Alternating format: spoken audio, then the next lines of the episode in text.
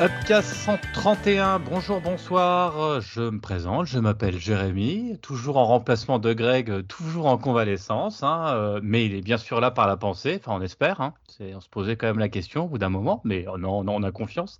Et je suis toujours entouré de la crème, de la crème, de la crème, hein, de, de, de, des chroniqueurs français, bien sûr. Euh, tout d'abord Julien, salut Julien. Salut, je crois que Greg il est à Merano. Il, fait une petite cure. De... Généralement, on fait ça quand on est un peu malade, un peu souffrant du dos.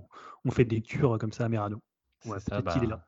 Bah, mais sûrement, sûrement. Et puis, de toute façon, on lui, on lui dédicace une nouvelle fois euh, cet épisode. Ça va être une dédicace tous les épisodes. Il a six podcasts dédicacés. C'est quand même classe, rien que pour lui. Euh, donc, Yao, salut Yao. Ouais, salut, bonjour euh, tout le monde. Ça va? Ah bah écoute, euh, nous oui, hein, de toute façon. Et enfin, le bon Dim, hein, qui est là aussi. Salut Dim Ouais, salut, salut tout le monde. Hein. Dédicace à Greg. ouais, la crème de la crème. Euh, débranleur pour moi parce que j'ai pas vu le film qu'on va présenter ce soir. Tant pis, je vous écouterai religieusement. Ça commence et quand vous saurez, mais je vous, je vous spoil pas encore les, excuses parce qu'on fera les, ça sera en fin d'année, hein, les meilleures excuses de 2022. Je vais vous dire que celle-ci, elle est pas loin d'être sur le podium quand même parce que là, il fallait quand même le faire. Mais ça, ça sera pour plus tard. Bah, on va commencer tout de suite avec le programme quand même de cette euh, somptueuse émission qui va avoir un petit parfum quand même d'été hein, parce que on va avoir un petit peu de film avec euh, l'année du requin, on va avoir du jeu vidéo avec les Summers Game Fest 2022, un petit conseil euh, Mario Strikers bah, pour jouer en revenant de la la trompette hein, après, après la plage, ça fait toujours plaisir. On aura également de la bonne bande dessinée Made in DC avec, euh, enfin à lire sur la plage avec du Batman, on en reparlera. Les conseils musicaux du mois d'avril, de l'adaptation de Manja avec One Punch Man hein, et un double buzz, hein, effectivement. Le buzz de Kate Bush euh, dont on parlera un petit peu plus tard dans les news, mais aussi jeu de mots. Euh, le film, notre œuvre commune dont on va parler tout de suite, c'est le film euh, Buzz l'éclair, euh, bah, qu'on va, essayer de voir un petit peu. Est-ce que ça nous a plu? Est-ce que c'est un bon film? Est-ce que c'est un bon Toy Story? Eh ben, on va voir ça tout de suite, euh, juste après cette petite présentation du film.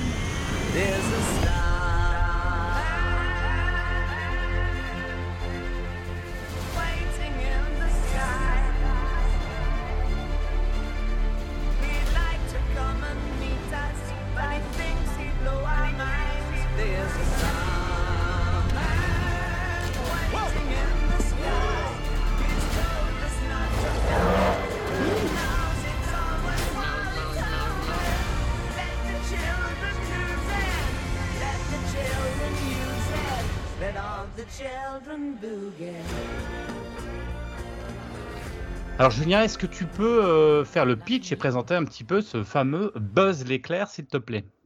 Euh, ouais, en fait, ce qui est assez intéressant, c'est que bah, ça s'inscrit un peu dans la méta de Toy Story, puisque en fait, c'est le film dont est issu le jouet donc de Buzz l'éclair. Donc le film, en fait, euh, et se passe pas, mais est tourné en 1995. Alors ce qui est un peu, un peu drôle, parce que tu vois le film, évidemment, c'est un film de 2022 avec les effets spéciaux de 2022, mais dans, c'est dans la méta du film, euh, il se déroule, il sort en, en, 95, et donc bah, on va retrouver Buzz l'éclair. Alors pas Buzz l'éclair, le jouet, mais le vrai Buzz l'éclair, hein, qui s'est en fait échoué sur une planète à des années-lumière, je crois, de la Terre, avec notamment sa, je crois que c'est sa commandante et tout l'équipage. En fait, il y a toute une colonie qui est sur cette planète. Et en fait, sa mission, ça va être d'essayer de, de, faire rentrer toute cette colonie sur Terre. voilà, je ne vais pas spoiler plus, je ne sais pas s'il y a d'autres choses à dire. On va évidemment retrouver l'empereur Zorg, hein, qu'on voyait dans Toy Story, déjà premier du nom, et aussi dans Toy Story 2 dans la scène d'ouverture. Euh, voilà, il n'y a pas d'autre chose à dire sur le pitch. Et en français, on a les voix donc de François Civil, je crois, de Chantal Latsou, euh, citons les, plus iconiques, euh, et de qui d'autre d'ailleurs, je ne sais plus. Alors qu'aux États-Unis, je crois qu'il y a Chris Evans. Hein, voilà, vous choisirez un peu vos préférences quand vous irez le voir. Moi, je l'ai vu en, version française. Je crois que c'est le cas de tout le monde, puisqu'on l'a vu avec les enfants, puisqu'on est trois à l'avoir vu hein, pour le coup. Ah, Chris Evans, Chantal là-dessous. pas le même monde, pas le même univers, mais deux talents un peu différents quand même. C'est pas la hein. plus mauvaise, hein, Chantal là-dessous dedans. Ah, c'est pas la plus mauvaise, on est d'accord. On est d'accord. C'est peut-être même la plus drôle. Enfin, on en reparlera après. Ouais. ouais. Voilà pour le pitch. Hein. Je sais pas si vous avez d'autres choses à ajouter sur. Voilà, c'est le nouveau euh, film Pixar aussi, un des rares qui sortent au cinéma depuis des années. Euh, voilà, donc c'est quand même un événement de revoir un Pixar euh, sur grand écran. Et ajouter quand même, je crois qu'on l'a pas dit, c'est Angus MacLean qui a réalisé le film. Et deuxième petite chose, alors comme la, fois précédente, on va pas spoiler. En tout cas, si on a des spoils, on, préviendra quand on fait les spoils. Là, l'idée c'est que bah, que tout le monde euh, puisse écouter, euh, bien évidemment, euh, un petit peu nos, nos, nos, nos critiques pour peut-être aller voir le film ou pas. Et ce qui est intéressant, c'est que là, on a notre bon Dim qui n'a pas vu le film, vous pas bien, mais en tout cas, peut-être que lui nous dira, peut-être après nos avis partagés, est-ce qu'on a aimé, est-ce qu'on n'a pas aimé? Peut-être euh, va-t-il aller voir le film ou va dire ça a l'air d'être de la bouse votre truc, je n'irai pas. Mais on verra ça un petit peu plus tard. Euh, qui veut commencer? Peut-être Yao parce qu'on l'a pas entendu. Et tiens, je suis curieux de, je me demande ce qu'il en a pensé parce que là, je, devrais parier là. Je, non, je sais pas. Là, j'arrive pas à voir. Yao, qu'est-ce que tu en as pensé toi? Hmm, Bah alors, euh, bah déjà, je crois qu'on aime tous Toy Story. Hein. Enfin, moi, je suis un grand fan de cette saga. Enfin, je sais pas pour vous, mais en plus j'aime bien Buzz et Woody, enfin, donc j'aime bien l'univers. Donc euh, j'étais très hypé pour voir le film. Et là, si, enfin, sans rentrer dans les spoils, globalement, je dirais que j'ai été déçu. Euh, très déçu même. C'est dire, je crois que je m'en souviens plus du tout du film. Et une fois que je suis sorti du cinéma, je dis bah ouais, c'était cool, mais voilà, je suis passé à autre chose. Ça m'a pas fait l'effet d'un, par exemple, d'un, euh, pas d'un Turning Red, le, dernier Pixar qui était sorti sur, Disney. Ouais, Alerte Rouge en français. Euh, bah, techniquement, c'est du Pixar, il hein, n'y a rien à dire. Euh, franchement, ça, de, film en film, euh, niveau, niveau 3D, c'est toujours du lourd. Hein, c'est vraiment impressionnant. Après, moi, là où ça pêche, je trouve que c'est au niveau de, l'émotion. Bon, sauf, quand même, je crois, bah, le premier quart d'heure, 30 minutes, là, j'ai bien aimé. pour moi, c'était une sorte de réponse à là-haut. Je sais pas pour ceux qui ont la référence. Et je trouvais que c'était assez similaire dans, la relation des personnages et ce qui se passe. Mais après ça, je dirais, euh, c'était un film euh, qui était un peu sur les rails, sans émotion, pour moi très froid. Les personnages, je, je trouvais qu'il n'y avait pas trop d'alchimie entre eux. Même au niveau de rêve, c'était bien, mais c'était un peu pépère. Euh, en termes de car design, j'ai bien aimé. C'est le genre de film, je me ah, j'aimerais bien avoir l'artbook euh, quand il sortira pour, pour tout ça. Niveau graphique, ça m'a bien plu. Après, on parlait du doublage tout à l'heure. Donc, ouais, moi, j'ai vu en VF. François Civil, j'étais agréablement surpris parce qu'au départ, je me suis dit, ah non, ça va être de la merde et tout. Et finalement, j'ai pas trop reconnu son timbre de voix et pour moi, ça, colle bien au personnage. On parlait de Chantal là-dessous. pareil, au début, je dis, ah merde, Chantal là-dessous. Mais finalement, ouais, elle est, pas mal dedans, vu le personnage que c'est dans. Et même film, Thomas Thomas aussi, qui est pas mal. Il est bien, ouais. Enfin, bref, globalement, je trouve que la VF, elle est bien en fait. Vraiment, euh, je m'attendais vraiment à pire. pour moi, ça passe tout. Donc, de ce côté-là, c'est nickel.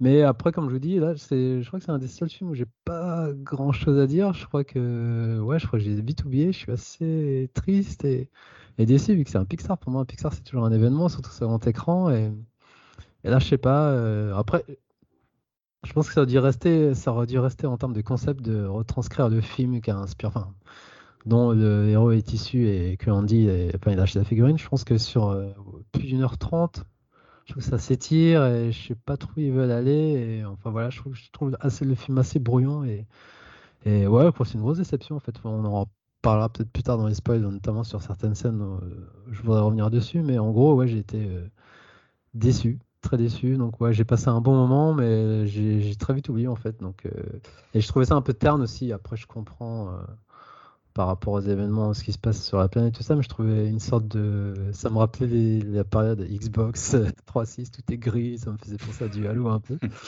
cette palette de couleurs. Et euh, puis voilà, ouais, bon, j'ai arrêté tout à l'heure, voilà. Donc ouais, une grosse, grosse, grosse déception. Et il n'y a plus de court métrage maintenant, c'est fini. J'étais aussi déçu. Je me suis dit, il n'y a plus de court métrage. Euh. Avant, on avait droit à une petite cour et là, il n'y a plus. Donc je sais pas si c'est. Euh, je, pense qu'il est réservé pour Disney Plus. Euh, c'est ce que je me disais aussi. Mm. Enfin bref, ouais, voilà. Donc moi, du côté technique, rien à dire. Comme d'hab, c'est maîtrisé de A à Z, mais après, c'est plus dans les émotions et, le ressenti. J'ai trouvé ça. Ouais, très dommage et ouais, un petit, un, petit ratage de la part de Pixar pour ma part. Hein. Voilà. Ouais. Du coup, Pixar va falloir qu'il se travaille un peu là. C'est un petit ah, peu pas, le film de trop, mais une nouvelle génération va falloir euh, trouver autre chose ou la, recette prend moins là quoi. Après, comme on dit, Pixar, ils ont tellement été euh, dans le haut du panier à un moment donné, il faut bien que. Tu vois, c'est un peu normal de redescendre. On attend toujours des mondes et merveilles euh, auprès d'eux, mais. Après, je dis, j'ai pas passé un mauvais moment, mais par rapport à mes attentes et par rapport au personnage.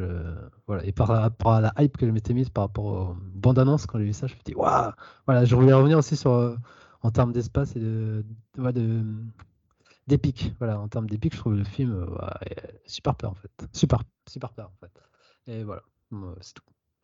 Ok, donc pas, pas, pas non plus la bouse, mais euh, voilà, ah une déception. C'est juste une déception. Après, c'est un bon divertissement, tu vois. C'est Contrairement à d'autres genre prod DreamWorks ou autre, c'est vraiment au haut du panier. C'est pas non plus. C'est comme je dirais, c'est genre un, une sorte de. C'est un bon film, entre guillemets, un mauvais Pixar, tu vois, dans l'univers Pixar. Mais tu vois, c'est comme je dirais, c'est un mauvais Tarantino, mais c'est surclasse. Euh, ouais la prod, tu vois.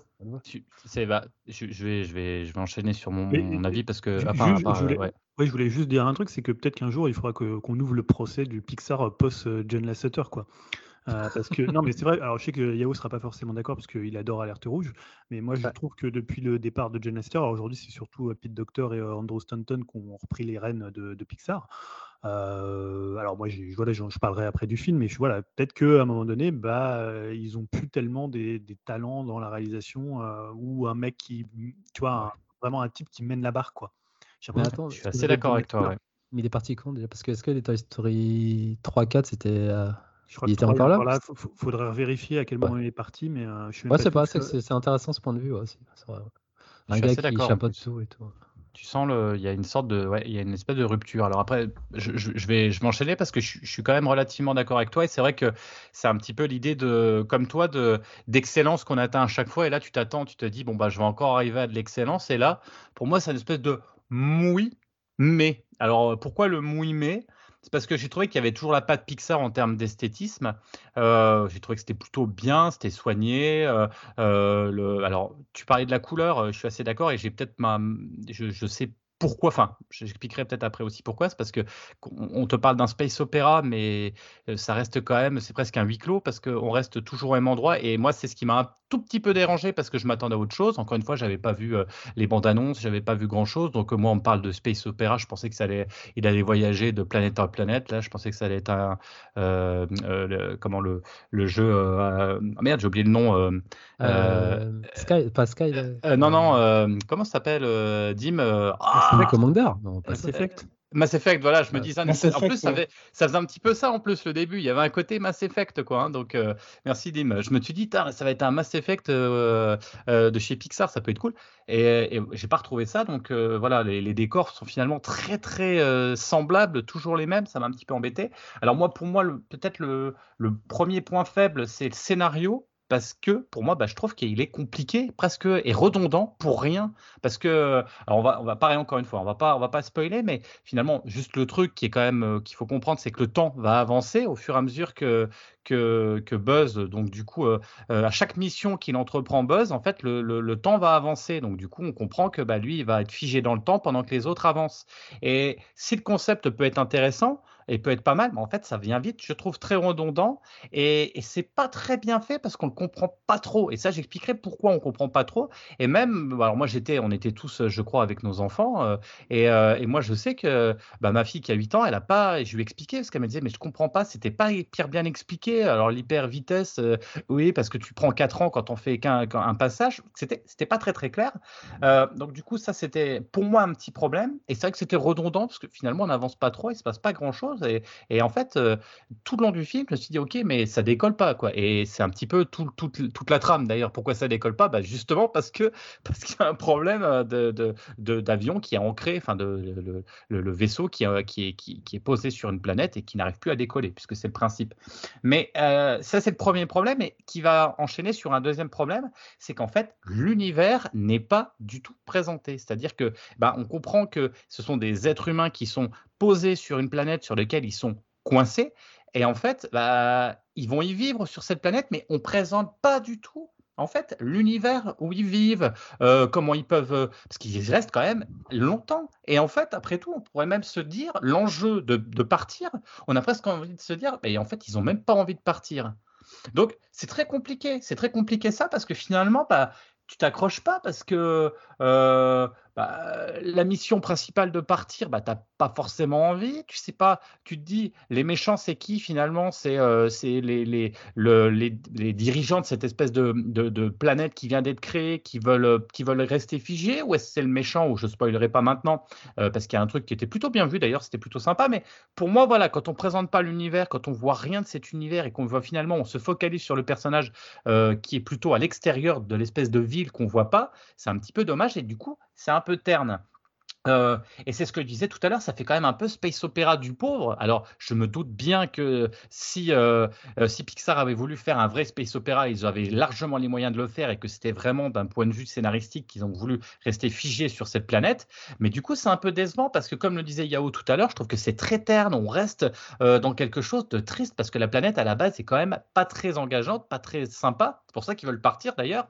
Et du coup, bah, tu as envie de te dire, bah, vite, moi au début, je me disais, vite, barrons-nous de cette planète, j'ai envie d'en voir une belle ah merde, on y reste tout le long. Bon, bah voilà, euh, c'est un petit peu dommage. Donc, du coup, le côté waouh, bah, il n'y en a pas trop parce que c'est redondant et on reste toujours au même endroit. Et pour finir, et moi, notre gros problème, c'est que effectivement, ça pourrait être intéressant, mais Buzz, il est antipathique. C'est pas un personnage qu'on a envie d'apprécier ça pourrait être pas mal, parce que c'est bien aussi d'avoir des sortes d'anti-héros, parce que là, clairement, ça, même, ça pousse même le vice très loin, je pas plus, on parlera peut-être dans le spoil, mais je n'irai pas plus loin.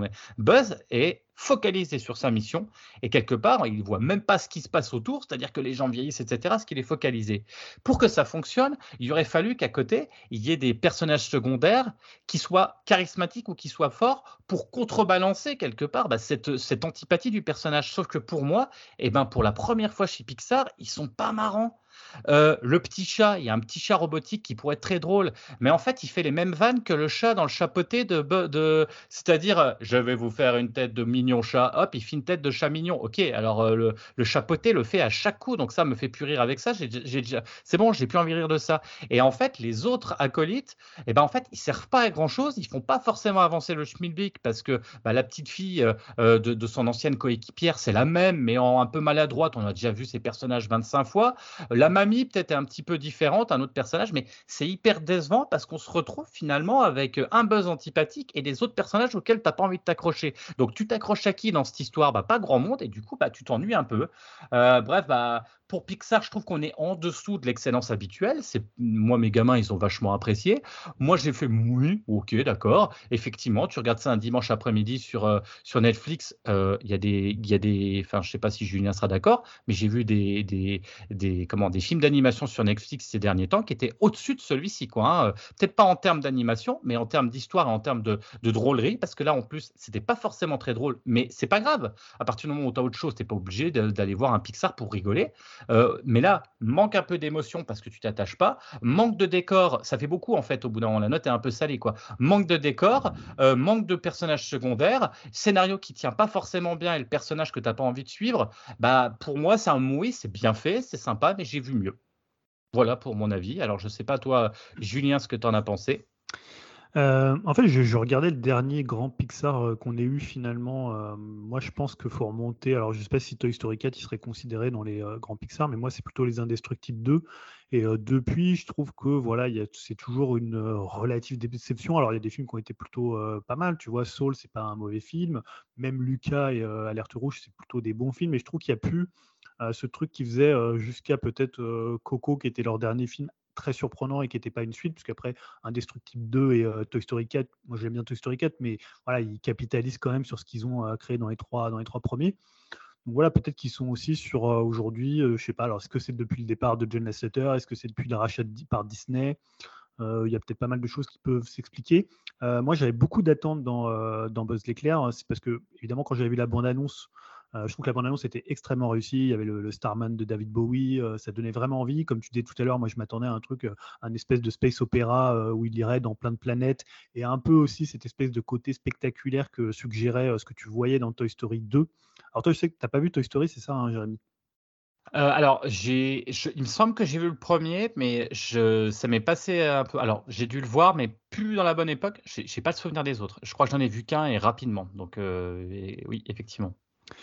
Et euh, voilà, donc je parlais d'une déception. Alors moi, je vais quand même être un peu plus euh, laudatif que vous, notamment sur la première partie, parce que un peu comme d'autres films de Pixar, euh, on peut citer Lao ou Wally, il y a vraiment deux parties distinctes et deux parties qui ont des tons et, des, et des, émotions suscitées chez le spectateur assez différentes.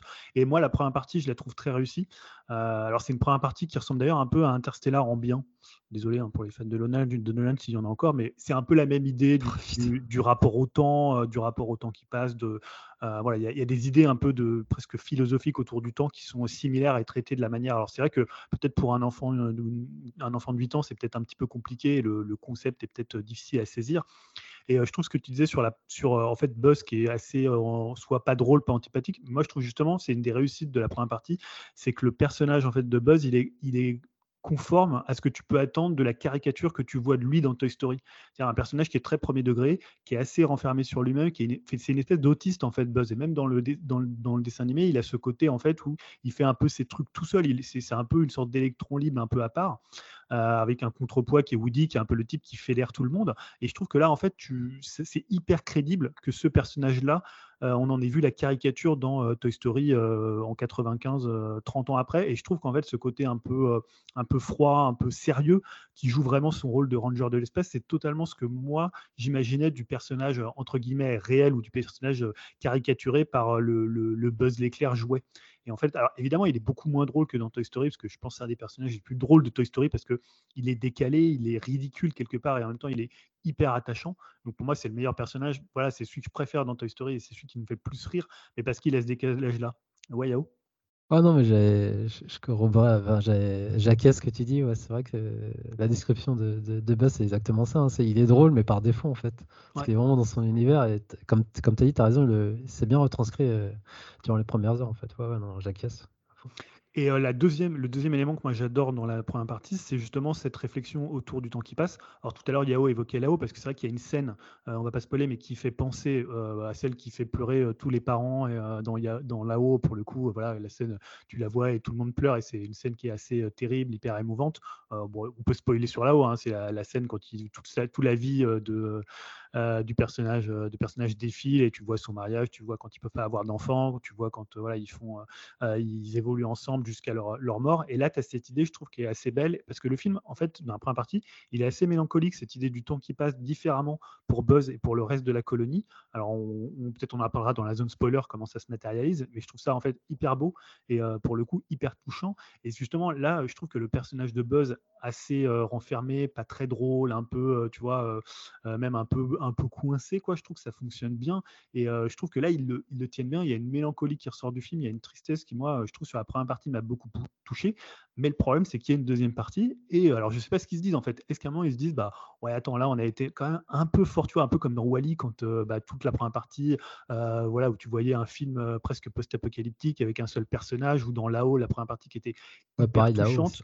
Ouais, là-haut, c'était pour le coup, la première partie, elle était très touchante. Moi, j'aimais la deuxième partie de, de là-haut, mais évidemment, Non, mais je l'ai, après, je la trouve assez drôle parce que le personnage de Russell, je le trouve assez marrant, le, petit gamin. Et là, le problème, c'est que la deuxième partie, tu as une équipe de bras cassés que tu as vu dans 50 films différents. voilà, le, le, vieux d'âge, je ne sais pas du tout si le personnage de, doublé par Chantal là-dessous, c'est un homme ou une femme. Je sais pas si vous allez peut-être bah, c'est clair. Une femme, Pour moi, c'est une femme. Ah, pas sûr. Je sais hein. pas, je ah sais pas trop. Voilà, donc on va l'appeler euh, le vieux ou la vieille. Euh, pour le coup, qui est assez bien doublé. Et tu vois, les personnages, c'est quand même un peu des personnages de, de, bras cassés. Zorg, finalement, il est beaucoup plus intéressant dans, euh, dans, Toy Story. Là, il est quand même hyper inutile. Quoi. Tu vois, tous les robots qui sont à côté.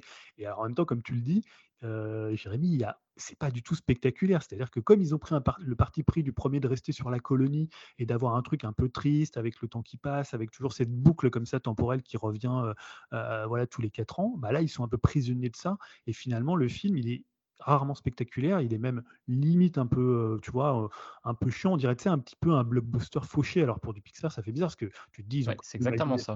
Ils ont les moyens, donc ils peuvent t'emmener dans, comme tu disais, un space opéra, d'aller dans des planètes. Et honnêtement, j'ai trouvé que la, pour ceux qui ont vu Toy Story 2, tu as une, une, introduction qui est en fait le jeu vidéo de Toy Story où tu vois en fait Buzz aller sur la planète, s'introduire dans la forteresse de, de Zorg. Et c'est dix fois plus impressionnant que ce que tu vois là. D'ailleurs, toutes les intros des Toy Story sont généralement assez hallucinantes, le 4 Et voilà, donc j'ai trouvé qu'il y avait 30-35 minutes de film qui étaient vraiment intéressantes.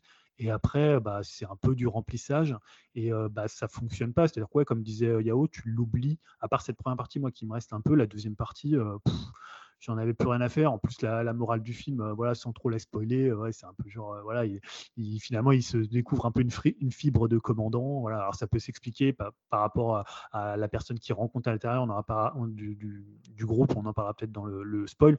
Mais honnêtement, c'est moi, c'est une déception assez forte par rapport à l'attente que j'avais autour du film, quoi. Mais, mais j'ai une question normalement par rapport, par rapport à ça. Normalement, c'était raconter les origines de Buzz? C'est ça la base par rapport à Toy Story ou parce que ce que je veux dire c'est que c'est pas finalement là on le voit sur un, une sorte d'échec, on le voit pas sur euh, sa gloire. C'est ça qui est assez étonnant parce que c'est ça que je comprends pas. Qu'est-ce qu'ils ont voulu euh, J'ai du mal à comprendre en fait l'objectif. Encore une fois, c'est pas c'est pas le, côté bien ou pas bien du film, c'est juste l'intérêt en fait de montrer euh, un Buzz qui est finalement c'est quoi C'est les origines de Buzz l'éclair. pourquoi on en a fait le jouet en gros? C'est ça. Que... Bah, en fait, c'est vraiment ce qu'ils mettent la première phrase du film, c'est que c'est le film en fait qui a inspiré le jouet que tu vois dans Toy Story. Donc c'est le film en fait, il est pratiquement à la base de Toy Story en fait. Et eh ben c'est ça qui me dérange parce que quelque part tu te dis tu le vois pas en tant qu'héros, mais là tu le vois presque en, tant que loser en fait. C'est ça qui est étonnant parce que tu pourrais le voir dans des aventures, tu vois un personnage de gamin parce que, enfin, pour moi, c'est ça qui est pas très crédible. Ça, pourrait être un, ça pourrait être un personnage de jouet d'enfant. Ça pourrait être, tu le vois, dans des, effectivement, sur plein de planètes, en train de diriger. Allez, on fait un truc, enfin une série, tu vois. Là, c'est quand même un film qui est un qui est assez compliqué. Enfin, si tu veux, moi, je n'ai pas réussi à. Je me suis dit, ça, ça, ça, ça colle pas. Après, c'est un avis. Hein, J'ai trouvé que ça collait pas forcément trop. Euh, moi, personnellement, je trouve que ça colle très bien par rapport à Toy Story et par rapport à l'univers et par rapport à ce que je disais tout à l'heure, l'idée que tu peux te faire de, euh, de buzz, du, entre guillemets, du vrai buzz. Alors, ça fait bizarre de dire ça parce que c'est la méta de Toy Story, mais je trouve que pour le coup, le personnage, ce côté un peu presque simplet, un peu, euh, un peu ni, presque un peu nigo, mais à la fois quand même assez, assez touchant, mais surtout vraiment attaché à sa mission de ranger de l'espace. Ça, je trouve que ça fonctionne. le personnage, et c'est juste après ce qu'ils en font et la façon dont le film est rythmé, parce que même, tu vois, en termes de de d'idées de, mise en scène, à part dans la première partie qui est plutôt réussie, il n'y a pas grand chose dans la deuxième partie, quoi. Tu vois, c'est très très réduit, très ramassé. Il n'y a pas des, scènes vraiment dingues en fait en termes de, côté spectaculaire, quoi. Ouais, Yao? Ouais, ouais, c'est ça que j'avais oublié de dire, tu, l'as souligné, mais c'est vrai qu'il n'y a pas de rythme en fait dans la seconde partie. C'est comme tu dis, ça fait un peu, c'est mou, ça fait un peu fauché, ouais. Très, très huis clos, ouais.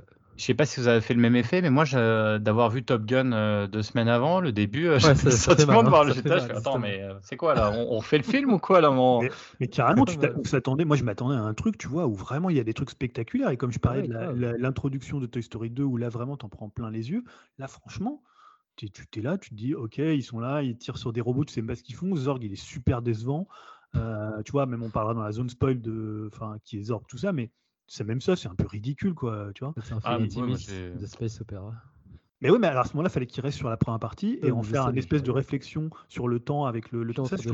voilà, mais c'était assez beau pour le coup et ça, ça fonctionne plutôt bien. Alors peut-être qu'après, ils se sont dit, bah, pour les enfants, euh, pour, euh, pour vendre des jouets, bon, alors le chat en même temps, voilà, moi je le trouve, euh, ouais, il n'est pas, il est pas ouf, mais ça fonctionne bien dedans. Oui, Alors après, c'est un peu bizarre parce que le chat, tu te dis comment le chat il a pu échapper à ne pas être dans Toy Story. Parce que tu vois, c'est un peu la du film. Et tu te dis, genre, le gars, le chat, il n'est pas, c'est pas devenu un personnage iconique de, du film Buzz l'éclair. Bon, ça, c'est un peu.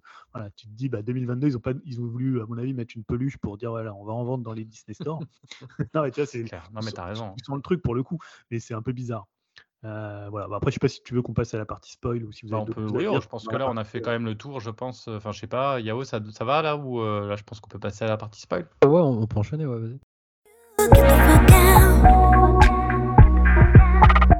Bon, alors partie spoil, qui est-ce qui veut Yao, tu voulais peut-être, je crois qu'il y avait une scène particulièrement qui t'avait, euh, qui t'avait, alors je sais pas, ou choqué, ou embêté, ou un peu perturbé, ou. Non, non c'est pas ça. En fait, ouais, c'est par rapport à. Ouais, Zorg en fait. Euh, enfin, il y a Zorg et d'autres scènes, mais Zorg, comme tu disais, moi je trouvais ça ultra complexe, j'ai pas compris. Euh, en fait, en gros, on apprend que Zorg c'est euh, c'est Buzz, c'est lui-même et plus vieux. mais donc j'ai pas compris. Enfin, dans quel univers parallèle, comment il a fait pour. Enfin, dans quel univers il, gravite en fait? J'ai pas compris à quel moment du film il, ça a pu échapper parce qu'en gros, c'est quand il bah, fait ses essais. il a continué sa rotation.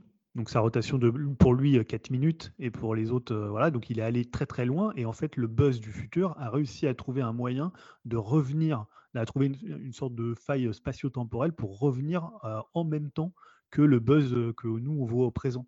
Euh, donc en fait il avoir une sorte de, double temporalité ce qui est impossible en théorie dans la dans, ah bah, tu vois, c'est un peu comme dans Retour à le futur quand il revient. Oui, j'ai bien compris, mais sauf que dans Retour dans le futur, je trouve que c'est mieux expliqué. Comme disait. Jérémy, pour des gosses, même moi, bah, j'étais Même pour moi, et bon, c'était ma petite période sieste parce que je crois que j'ai fait une petite sieste de 5 minutes. Pareil, euh, j'avoue. C'était super mal expliqué et je me suis dit tout ça pour ça, vu qu'à la fin, la finalité, c'est waouh, en fait, tout ça pour ça. Tu vois, je trouve Zorg euh, pas du tout présent ou pas, euh, comme tu dis, il était largement plus présent dans Toy Story 2.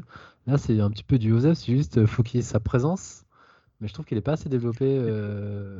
Et d'autant, que, et d'autant que dans euh, Toy Story 2, donc c'est la scène du jeu vidéo, en fait, enfin dedans, dans le jeu vidéo, euh, bah, ils font la référence à Star Wars où Zorg dit à Buzz, je suis ton père.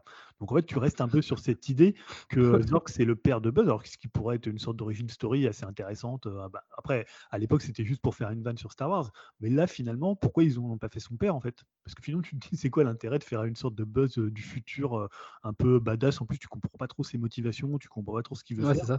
Parce que c'est un peu, c'est limite un peu ridicule. Et tu te dis, mais à la limite, faites que ça soit son père et je sais pas, ça, peut-être ça pouvait laisser penser qu'il y aura une origine story, il serait devenu un peu comme Anakin, il serait devenu méchant, tu vois. Là, c'est un peu ridicule que ça soit lui dans le futur. Ça apporte rien. juste pour terminer, du coup, moi, par rapport à la relation qu'il avait avec donc Alisha, sa partenaire du début, ça c'était bien expliqué. Moi, je suis de l'avis de, de Julien. Limite, j'étais, j'étais, oh, putain, ça, ça, part super bien. Je, suis à fond et tu vois qu'à chaque fois, il est, il est, il est il est têtu, donc lui, il s'en fout, il veut absolument euh, faire euh, passer les, enfin, les trois, je sais plus comment son truc, son hyperespace. Et en fait, limite, il s'en fout que sa compagne elle vieillisse, tu la vois, tu vois faire sa vie, donc le coup de, je sais pas que ça avait fait polémique euh, qu'elle soit mariée avec une meuf. Bon. de toute façon, ils en parlent pas, non, c'est vite fait, c'est vite fait, bah c'est vite donc il passe vite fait là-dessus. Donc je trouvais ça bien. Lui, son... il est tellement obstiné qu'il voit pas ce qui se passe à côté. J'aimais bien les éléments de répétition quand elle conduit, tu vois, au fur et à mesure elle vieillit, euh, donc elle, elle, a plus la pêche et ça c'était super émouvant. Quand euh, du coup, ça, un, euh, ça faisait penser à là-haut, mais après, justement, quand ça switch et qu'on voit que c'est sa fille qui reprend la relation avec lui et sa fille, je trouve qu'elle est vraiment pas. Je trouve que c'est plus artificiel qu'autre chose en fait. Et je trouve que c'était un peu trop facile de, de remettre la fille dedans et je trouve que ça marche pas du tout.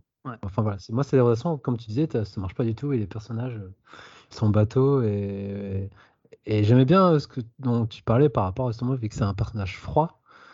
Euh, j'aurais bien aimé qu'il reste antipathique et je trouve que c'est pareil, c'est faux la façon dont à la fin il se réveille et dit oh finalement ça va, j'ai des sentiments, tout ça. Je trouve que ça marche pas du tout.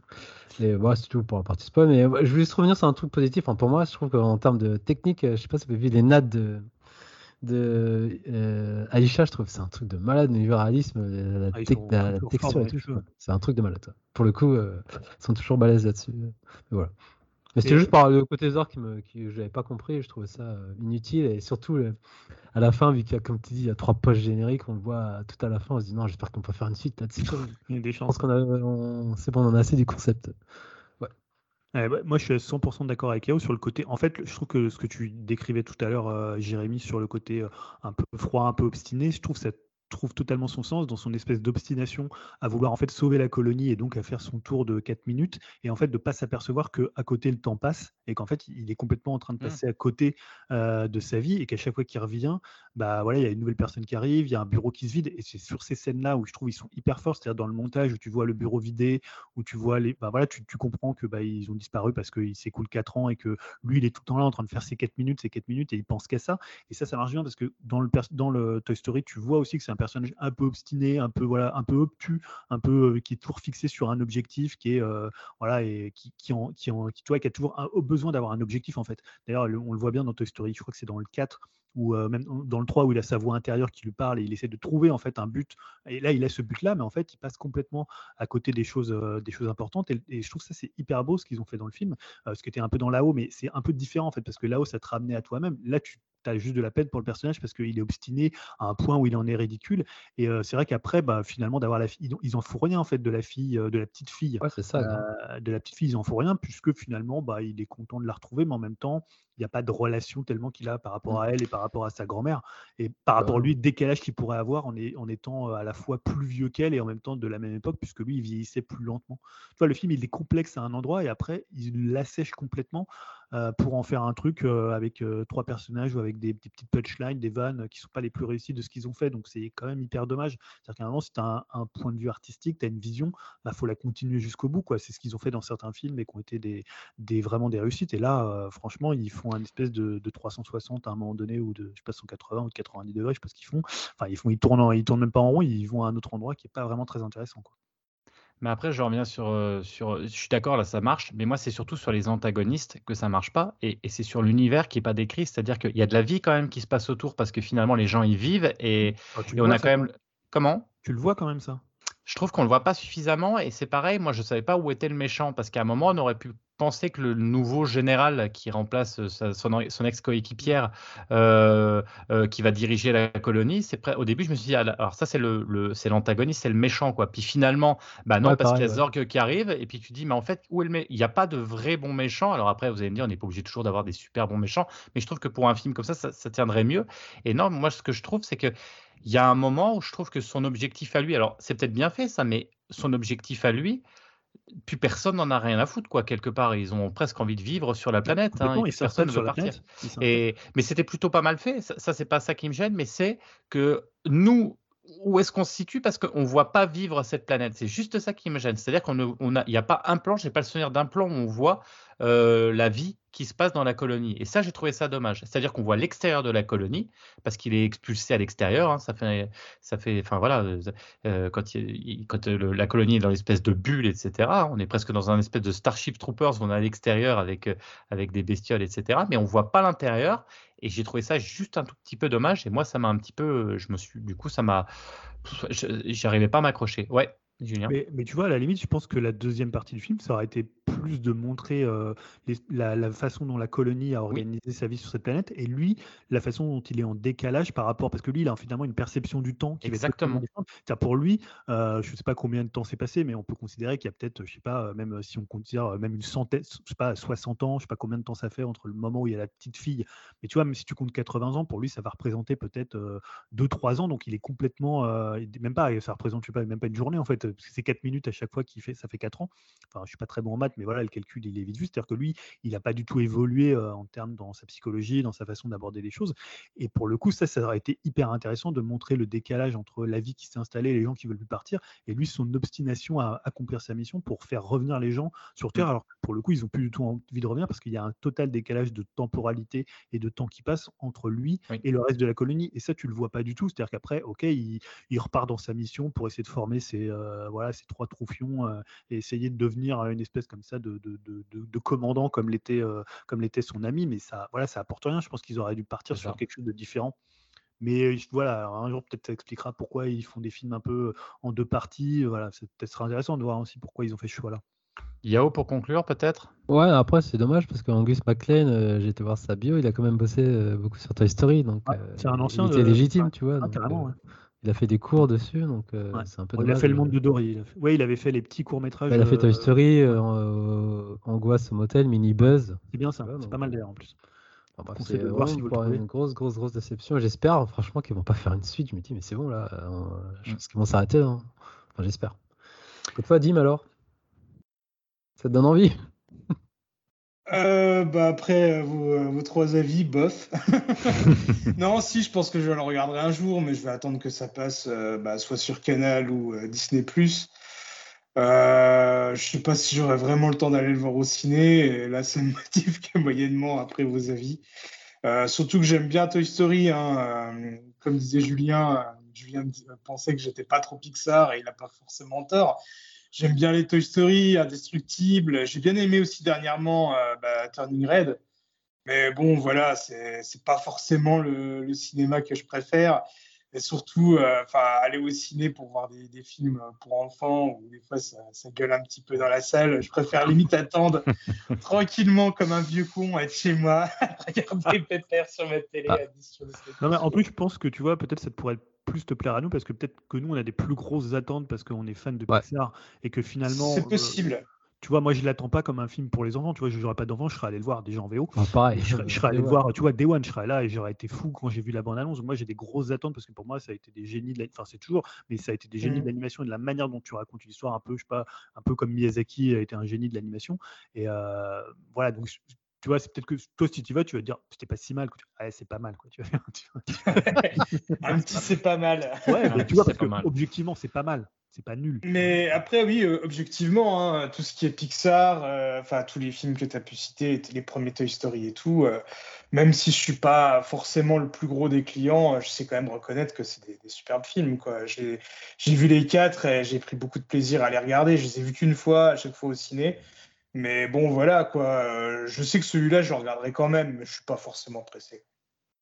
Ok, bon, bah alors, si on devait synthétiser, euh, bon, c'est loin d'être mauvais, ça reste quand même un bon film. Après, c'est un Pixar, on va dire, un peu en dessous, avec une très bonne première partie, si j'ai bien compris, euh, je suis assez d'accord, et une deuxième partie qui est un petit peu, bah, qui n'est pas celle qu'on attendait, qui est vraiment, enfin, qui pour le coup fait vraiment chuter le film parce qu'elle est ah, plutôt ratée sur la deuxième partie si on pouvait, euh, si vous êtes d'accord sur cette synthèse de nos trois avis. donc Jérémy, en, en conseil, regarde Toy Story 2 et Toy Story 3. Mais ça sera fait, bien évidemment. Ah, ça m'a donné envie, là, Julien, il m'a donné envie de revoir mais les deux. Clairement, mais c'est ce que quand il me parlait, je me disais, il faut quand même qu'on les regarde avec les gamins. Alors eux les ont vus, je crois, mais euh, moi j'aimerais bien voir. Euh, bah, D'autant que le 1, c'est le moins bien. Moi je trouve que c'est le moins bien. Ouais, le 1, il a très mal Effectivement, il a, il a mal je, je zappe le 1. Ouais, puis le, le 4 vient d'arriver sur Disney Plus en plus, il me semble.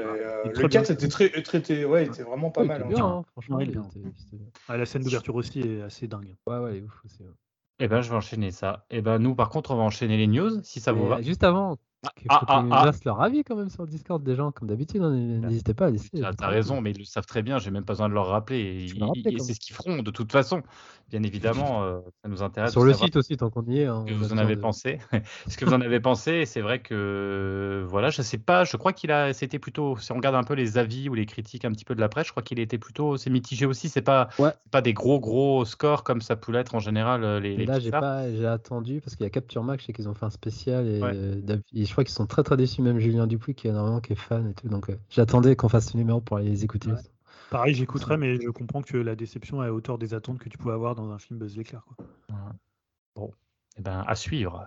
Ta -ta -ta.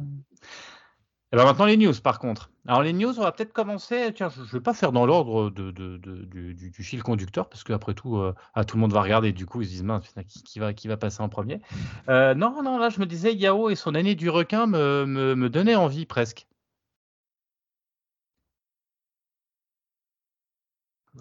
Ouais. c'est bon, non, mais j'ai. Bref, c'est technique. Euh, oui, donc mon année du requin, euh, c'est de Jaws à la française, c'est ça hein, Je crois que je vais ça. Euh, alors, c'est une spéciale dédicace à, Julien aussi. Donc l'année du requin, c'est une sortie prévue pour le 3 août, donc ce sera la comédie de l'été. Hein. Retenez bien ça, la comédie de l'été. C'est un film de Ludovic et Zoran Boukerma qui ont été les réalisateurs de Teddy, film dont j'ai raté malheureusement vu qu'il n'a pas été distribué euh, suffisamment et je crois qu'il a, eu un petit buzz, enfin une bonne, euh, un bon euh, succès critique. Donc je fais le pitch. Donc Maja, gendarme maritime dans les Landes, voit, voit se réaliser son pire cauchemar, prendre sa retraite anticipée. Thierry, son mari, a déjà prévu la place de camping et le mobil-home mais la disparition d'un vacancier met toute la côte en alerte. Un requin rôde dans la baie. Aidée de ses jeunes collègues Eugénie et Blaise, elle saute sur l'occasion pour s'offrir une dernière mission. Ça vous donne envie, hein, n'est-ce pas? C'est un mélange entre Derrick et les dents de la mer, quoi. J'en sais rien, mais je vous avoue, j'ai vu la nuit, je fais, il faut que j'en parle parce que forcément les castings, les amis, les castings. Donc il y a Marina Foïs, hein, moi, Marina Foïs, je suis client. Il y a un JP Zadig, forcément. Hein, tout mon amour en fait, Cadmerade, quoi, le, le, trio magique, quoi. Cadmerade qui a été grandiose dans le flambeau là dernièrement, c'est une redécouverte pour moi. Donc. Euh, je discute même pas, tu vois, tu vois, le trio de l'acteur. C'est la news. Non mais vraiment, par rapport à ça, on pourrait dire c'est encore une comédie à la française, tout ça, mais c'est plus le duo des réalisateurs, comme j'en parlais en off, vu qu'ils sont les réalisateurs de Teddy, et Teddy ça avait un angle aussi euh, différent en termes de comédie, donc euh, je suis quand même assez curieux de voir ce qu'ils font avec un plus gros budget. Donc je suis quand même que je suis... ça me titille. Et puis, euh, le casting, quoi, je vais pas me répéter. Hein. Qu'est-ce que tu veux faire? Donc voilà. C'est tout. Donc, euh, Mais... le 3 août, et ça va être notre, notre petite capsule de l'été, je le sens. On va se le faire en roco. Comment Et Greg, il est à fond, il me l'a dit. Hein. mais euh, moi, pour le coup, ça, ça m'intéresse, mais dans le sens où j'ai entendu du bien de Teddy, mais je sais pas du tout justement si c'est une comédie de Teddy. J'ai l'impression que c'était un petit peu différent. De... Ouais, c'est différent, mais c'est une sorte de comédie. Mais... Je sais pas si c'était un peu horrifique aussi. Enfin, je sais plus. Mais oui, c'était un truc, encore un film euh, ovni dans le paysage français. C'était pas vraiment une comédie, mais je pense que c'était un film. Euh, Dim, tu l'avais vu ou? de Non, pas du tout, mais j'en avais entendu un peu parler. Et je me demande, il n'était pas Gérard May, euh, Jérémy parce que, Ça me dit quelque chose. Ah, il me semble que c'est un peu. il y a un petit côté horrifique. Hein. Ça, sent le... ça.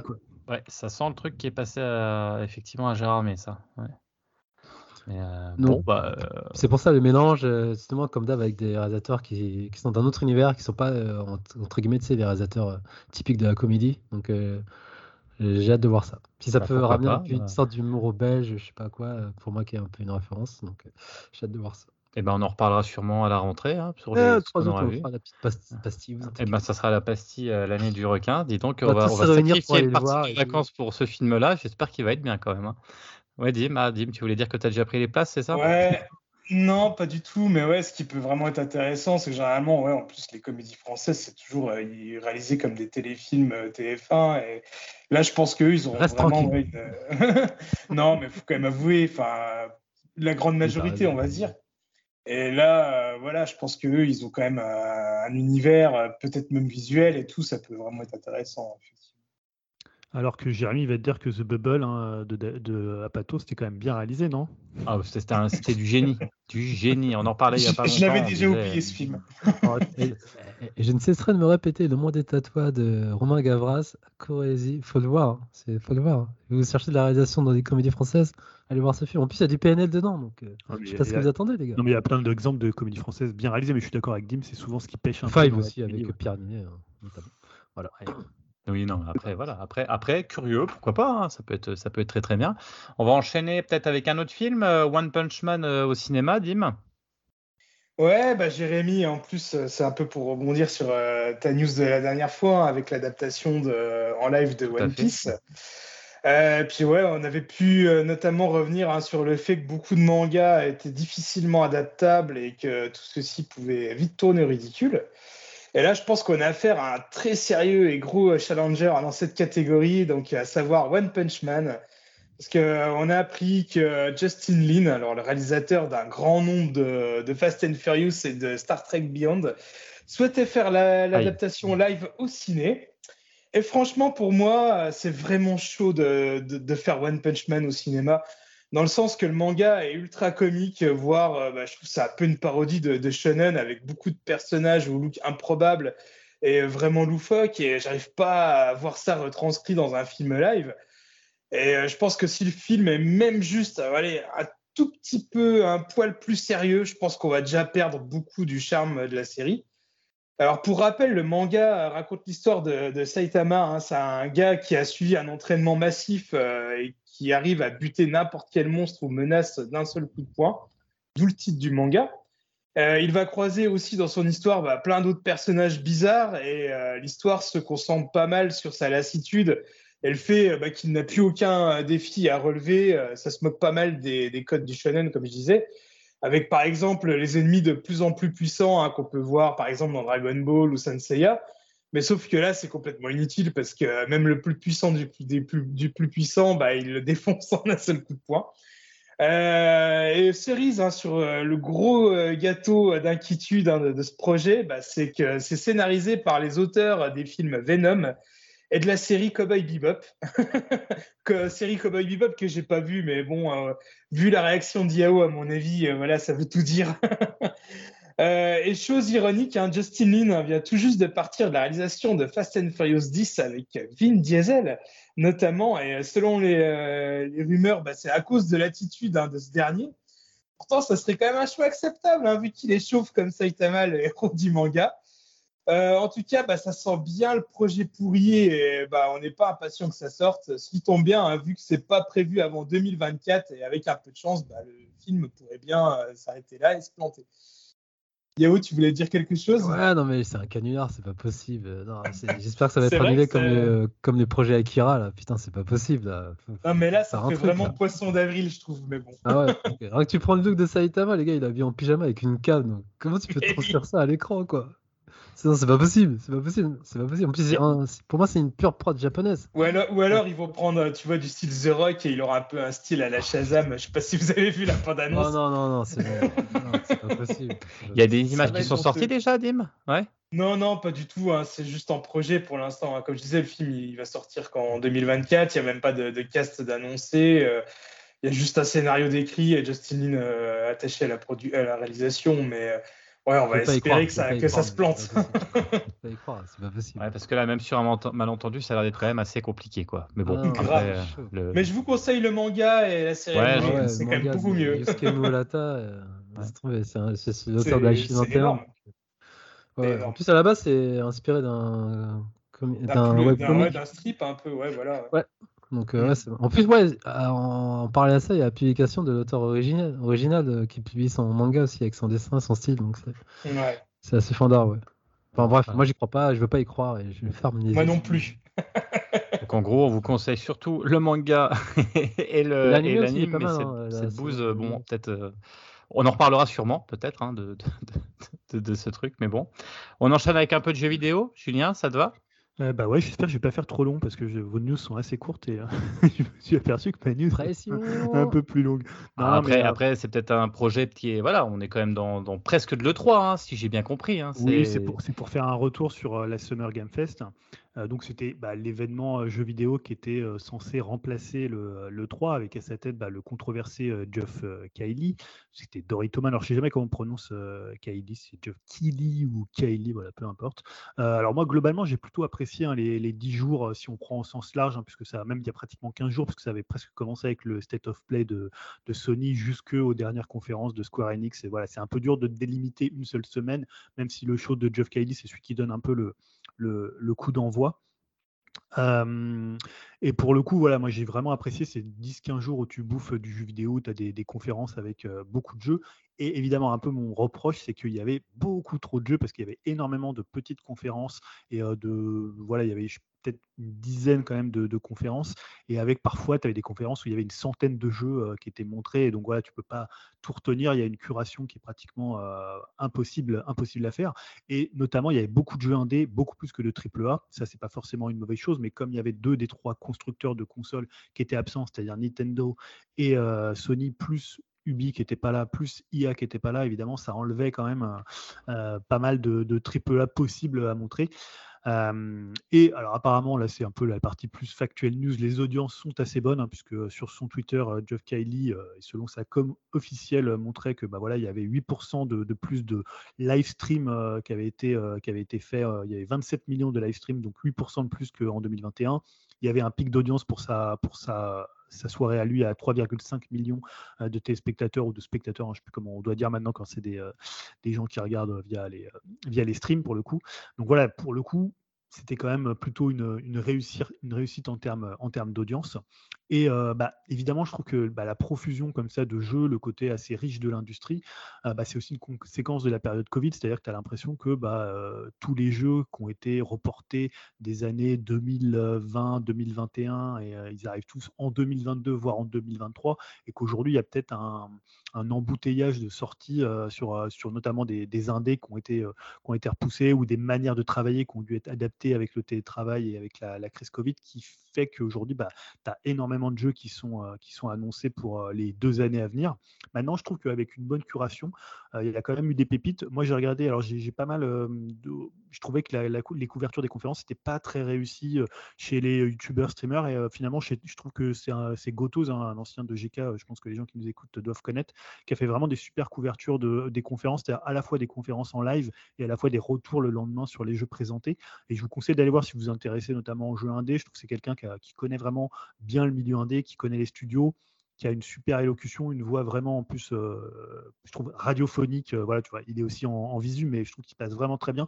Et je trouve que sa curation est très bonne. Et donc moi, je voulais quand même faire une petite curation de cinq jeux euh, qui m'ont tapé dans l'œil. Alors j'espère que ça peut. alors Julien, je te, je te, coupe, je te coupe quand même avant pour te poser une question. Est-ce que parce que ça m'intéresse au plus haut point. tu as vu des jeux quand même sur les nouvelles générations là cette fois-ci ou pas tu, tu, vois, tu vois où je veux en venir quoi. Alors, non mais. le rire de Yahoo. Ah Alors, oui, Jérémy, j'ai vu des jeux de nouvelle génération qui ne tourneront pas euh, sur vos vieilles consoles. Enfin, plutôt, parce que maintenant, tu, as une, euh, tu vas avoir une PlayStation 5, tu rejoins le camp des gens, du, même pas du futur, du présent.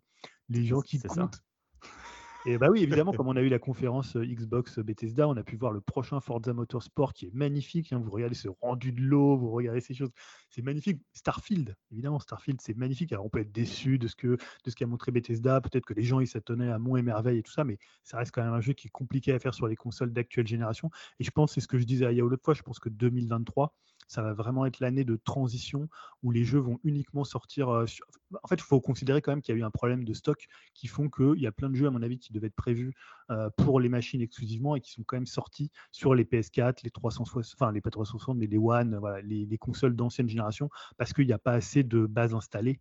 Donc, tu es quand même obligé. surtout, il n'y a pas de consoles qui sont disponibles. Je pense que la pénurie commence à être un peu moins importante. On le voit là ces derniers mois.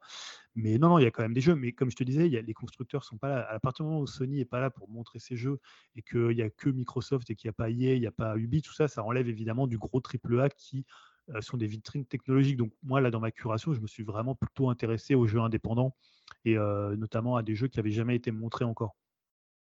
Voilà, je sais pas si tu as quelque chose à rajouter sur ça et que si des jeux ah bah non, tu vas avoir une PS5, voilà, faut peut-être que tu trouves des jeux, mais il y en a déjà pas mal à faire. déjà, si c'est des jeux qui sortent que sur Xbox, je suis déjà mal barré, mais bon, c'est pas grave. Hein. Non, non, non, pour le coup, il y, a même des jeux qui, sont, euh, qui ont été montrés dans des points un peu, un peu Sony. Euh, le premier jeu que j'ai noté, c'est Cocoon, euh, qui est un jeu de géométrique interactif chez Annapurna. Donc, en fait, pourquoi on en a parlé? Parce que c'est le nouveau jeu de, enfin, le premier jeu même de JP Carlsen, qui est le lead gameplay designer de Limbo et de Inside. Ah. Alors, évidemment, quand les gens ont vu, ah, Limbo Inside, ça fait tout de suite un peu son, son, son petit effet.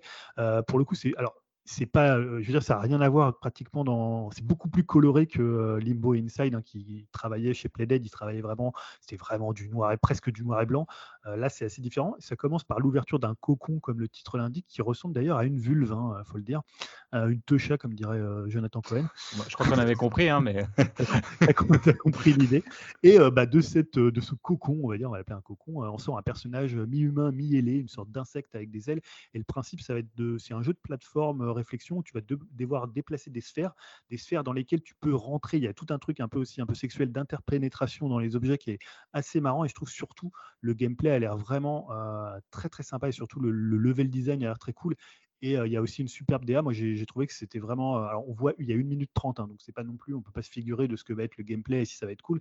Mais franchement, je trouve que Cocoon, qui sort en 2023, bah, c'est vraiment, à mon avis, un nom, un nom à retenir c'est un peu la continuité de Limbo quand même, quoi. C'est quand même de la, de la plateforme, euh, un peu. Non, non, ça. Ouais, c'est vu de dessus, un peu trois quarts. Euh, moi, je trouve que ça ressemble pas trop. Alors, il y a un peu cette étrangeté qu'il y a dans, chez Playdead, euh, tu vois, d'avoir un personnage mi-humain, mi-insecte. Ça pourrait être un, pitch d'un jeu de Playdead, tu vois.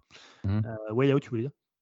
De ce que j'ai vu, ça peut tourner sur Switch, hein, sans problème. je pense que, oui, bah, mais comme je t'ai dit, je n'ai pas choisi des jeux qui sont des, des, vitrines technologiques, mais plutôt des petites claques artistiques ou des jeux plus sérieusement.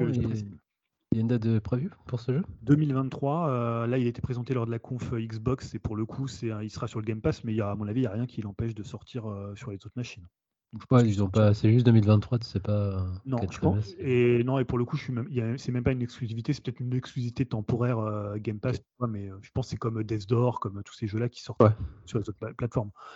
Euh, le deuxième jeu, c'est complètement une ambiance totalement différente. C'est Morbid Metal, hein, qui est développé et édité par une seule et même personne, un Allemand du nom de Félix Schade. Euh, voilà, comme je disais, autre ambiance pour une sorte de beat'em up euh, roguelite euh, au nom quand même assez ridicule, hein, Morbid Metal. Je ne sais même pas si un groupe de, de Death aurait osé appeler un groupe Morbid Metal. Bon, en même temps, on a bien eu Morbid Angel. et on a plein, eu plein de noms avec Metal dedans. alors évidemment, on pense à l'école japonaise du, BTU pour le coup, avec le côté assez aérien de, de, Devil May Cry, de Bayonetta. Et pour le côté découpe, ça m'a pas mal fait penser à Metal Gear Solid Rising, avec un design un peu à la Yoji Shinkawa, donc qui bosse avec Kojima. Euh, c'est très joli, je trouve, pour un jeu fait par une seule personne. Alors, on dit souvent ça, hein, mais euh, pour le coup, c'est vrai que c'est assez impressionnant quand tu dis il y a un seul type. Alors après, je sais pas s'il travaille avec d'autres gens euh, en externe. bah moi, ça peut peut-être combler mon, tu mon manque de jeu d'action à la Platinum Games. Je trouve que voilà, en ce moment, c'est pas trop ce qu'ils font. Est-ce que Bayonetta sortira cette année? On ne sait pas du tout. Enfin, Bayonetta 3. Et je trouve que là, c'est quand même assez impressionnant. Et alors, ça a l'air un peu bas du front, mais j'ai envie d'un jeu comme ça pour le coup. Donc, je vous conseille d'aller voir le trailer. Il est quand même assez impressionnant. Je l'avais conseillé à Yao parce que je pense que ça peut lui plaire. Il y a peut-être un design euh, qui fait, qui fait pas du tout allemand d'ailleurs, pour le coup. Ouais, bah écoute, j'irai voir, hein, voir. Je mettrai les liens des, des vidéos. Ça marche. Tu tapes Morbid Metal, tu vas, tu, vas le retrouver. Euh, le troisième jeu, c'est Plucky Squire. Hein. c'est développé par All Possible Future, qui est un nouveau studio qui a été créé par un ancien de Game Freak. Euh, qui est édité par Devolver. Donc évidemment, comme il est chez Devolver, on en a pas mal entendu parler, euh, beaucoup moins confidentiel que ce qu'on a pu voir pour euh, d'autres jeux, puisque bah, voilà, il y a beaucoup de gens qui ont relevé sa direction artistique assez dingue. Là, en fait, on part sur un livre d'enfant qui raconte l'histoire d'un jeune écuyer qui s'appelle Jot, pour un jeu d'aventure-action qui mélange 2D, profondeur et vue de dessus à l'intérieur du bouquin. Il y a un côté un peu Zelda à l'ancienne, un peu l'esprit Zelda 2 avec l'alternance des points de vue quand tu es en vue 2D et quand tu es en vue un peu profondeur. Et d'un coup, en fait, on passe en 3D pour se retrouver dans la pièce, dans la chambre du dessinateur, un peu comme It Takes Two le faisait avec voilà, quand tu étais tout petit et que tu arrivais dans la chambre de ta fille, pour ceux qui l'ont fait. Il y a plein de vues différentes. Alors au niveau du gameplay, ça n'a pas l'air dingue, mais par contre la direction artistique, pour ceux qui ont vu le trailer, je trouve ça assez dingue. voilà, ce côté où il passe vraiment à un moment, il est dans une tasse. Il y a un peu ce que, pour ceux qui ont fait le, Zelda, comment il s'appelait ce Zelda Link Between Past c'est Between Worlds. Hein. Between Worlds, où tu te calais contre les murs et tu euh, avais le Zelda, le, Link tout collé euh, sur les murs. À un moment, il est sur une tasse en fait, et il y a une espèce de partie un peu shmup euh, dans une tasse. Et franchement, la DA, elle est vraiment super. Et je vous conseille d'aller voir le trailer. Alors, c'est assez court aussi. Mais voilà, là, pour le coup, ça sort sur toutes les plateformes. Donc, il n'y aura pas de jaloux. Ça sort aussi sur Switch. je précise pour, pour, Yao pour le coup. Et non, non, vraiment, c'est assez dingue. le quatrième jeu, rapidement, c'est un jeu qui s'appelle Nayad. Euh, qui est développé et édité par iWarm, un dev euh, tout seul en Espagne. il y a toujours beaucoup de gens qui font des jeux tout seuls, hein, c'est toujours assez impressionnant. Et euh, pour le coup, c'est un jeu qui a l'air vraiment zen, très naturel. On incarne une naïade, donc les créatures mythologiques des eaux, dans un jeu d'exploration à vue de dessus.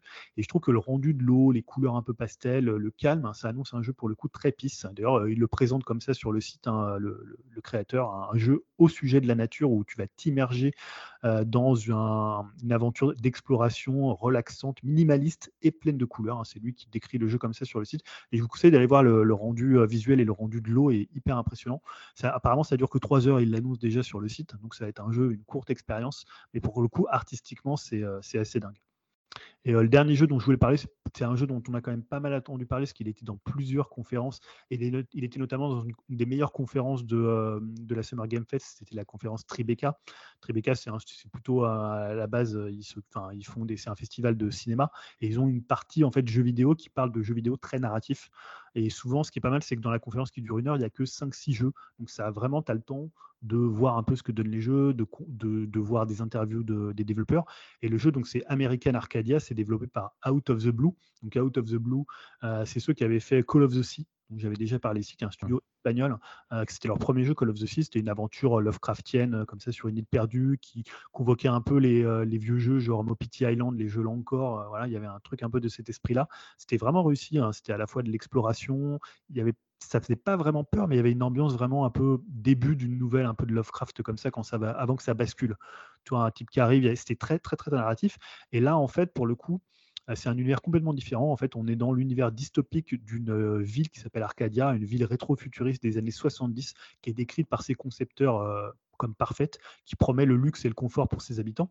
Sauf que, évidemment, cette ville entière, elle a un petit hic, un peu comme, euh, pour ceux qui ont fait Bioshock. Euh, la ville de Repture a aussi euh, son, versant sombre. Et en fait, c'est une, gigantesque T-réalité, donc du nom de American Arcadia, entre Loft Story et Truman Show.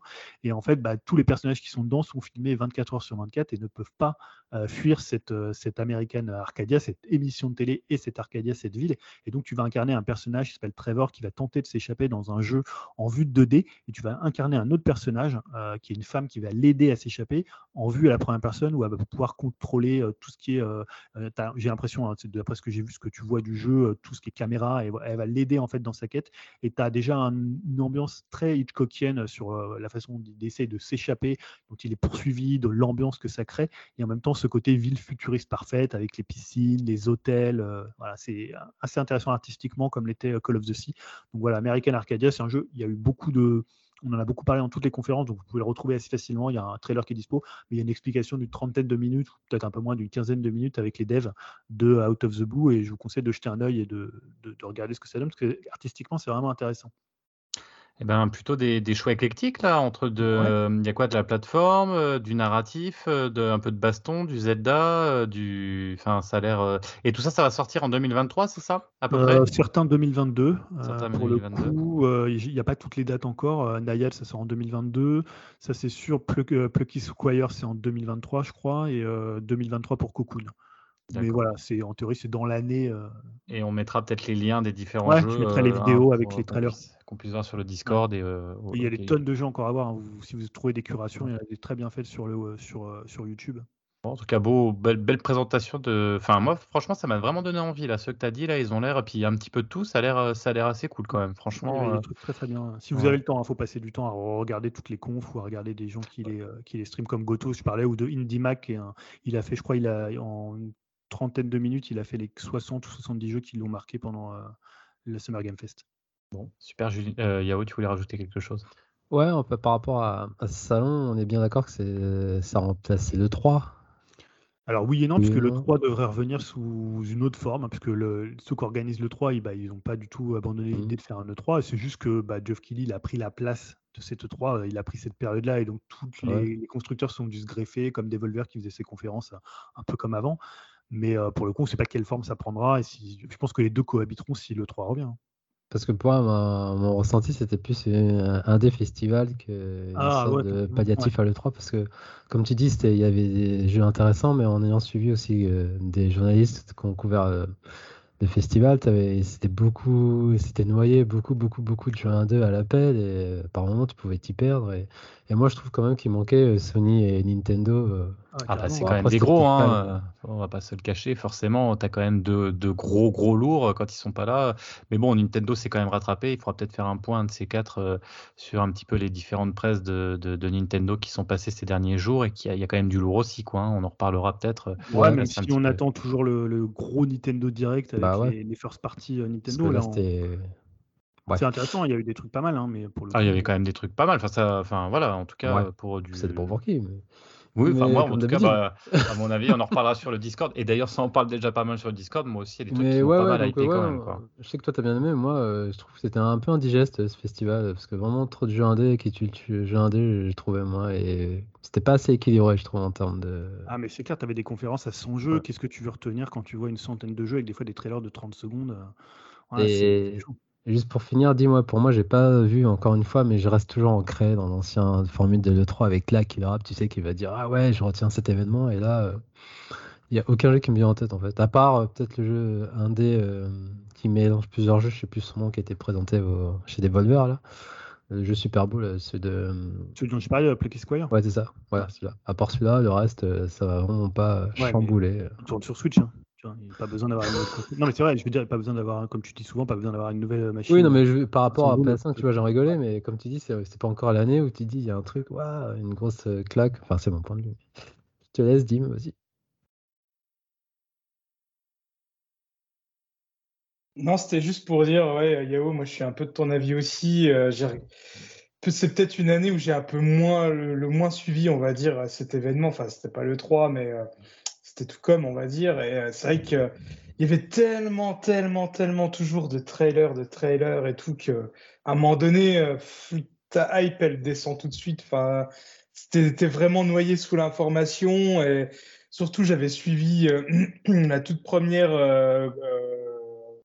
premier show, on va dire. Je crois que c'était le Summer Game Fest Kickoff où euh, là en plus c'était vraiment pas mal quand même de triple A, assez euh, pam pam boum boum ou jeu d'horreur. Dans l'espace, jeu d'horreur dans l'espace. Ah putain, j'avais l'impression de voir que ça, mais euh, au point qu'à un moment, je me suis surpris, on va dire, à la limite à prendre ma Switch et jouer et regarder vraiment que d'un œil. Et à chaque fois que je, levais les yeux, j'avais l'impression toujours de voir un peu le, même, jeu. Et du coup, ouais, il n'y a pas vraiment moi de jeu qui, qui a retenu mon attention. Heureusement, toi, Julien, là, ouais, tu nous as fait un petit débrief. C'est vrai que tu nous as parlé de, choses qui sûrement sont plus intéressantes que ce que j'ai pu voir. Mais en tout cas, ouais, c'est vraiment, je pense, l'année où je me suis vraiment le plus désintéressé de la chose. C'est euh, assez, triste. Et je pense que, ouais, un véritable 3, ça manque avec un public, euh, des, voilà, des réactions, euh, même si c'est quand même assez téléphoné, assez commercial. Par exemple, quand on prenait la présentation de, cyber, de Cyberpunk avec euh, Keanu Reeves qui arrive et qui chauffe la salle, c'était de quoi à dire. Et oui, c'est vraiment, euh, voilà, c'est commercial à bloc, mais euh, ça marche quand même. On, on, retient le truc, on, voilà, on est un peu marqué par l'événement. Alors que un là, peu du spectaculaire, quoi. Tu as, envie un peu que ça soit vivant, quoi. Mais comme un festival, hein, on attend ça, on attend ça, y a de la vie, quoi.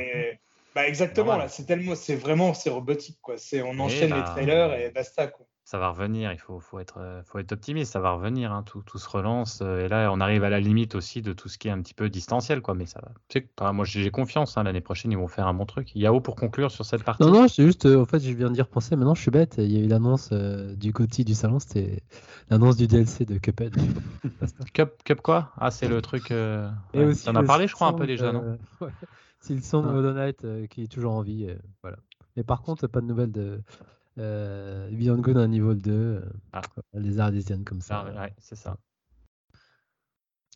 Et non, je, voulais juste ajouter que en fait le salon aussi, enfin les conférences, elles ont un objectif, c'est de, de, de, faire d'ajouter en fait il y a une wish list euh, qui est sur Steam. Et en fait, l'idée, c'est que tous ces jeux-là, ils ont un truc où tu peux ajouter dans ta, dans ta liste de jeux.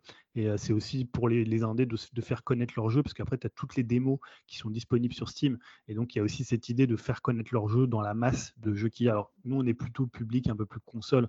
Donc, c'est un peu moins le cas, même si Microsoft euh, fait pendant une semaine une trentaine de démos sur son store pour jouer en fait à ces jeux qui avaient été présentés pendant la, conférence. Moi, j'ai pu jouer à quelques démos. mais voilà, pour le coup, ça a aussi un, une visée commerciale et une visée de, bah de, de, de précuration en fait. Tout de suite, tu as la wishlist, tu cliques dessus si le jeu t'a mmh. intéressé, tu le laisses dans ta liste quand il arrive sur Steam. Quoi. Donc il y a aussi ça, hein, c'est aussi du commercial. Euh. Ok. Bah, merci Julien en tout cas pour, euh, pour cette petite présentation bien éclectique et qui, qui permet quand même, mine de rien, tu as raison, hein, tout le monde ne pourra pas tout voir. Moi effectivement j'ai eu le même sentiment que Dim de voir des trucs dans l'espace, euh, d'avoir du Dead Space 1, 2, 3, 4 réunis sur le même jeu. D'ailleurs je crois que c'était il y a 20 jeux, c'était les mêmes réals et ils ont fait le même jeu sauf qu'ils ont changé le nom. Après ça avait l'air pas mal mais c'est vrai que bon on a déjà vu mille fois et là ce que tu as dit ça m'a donné envie d'aller voir un peu autre chose.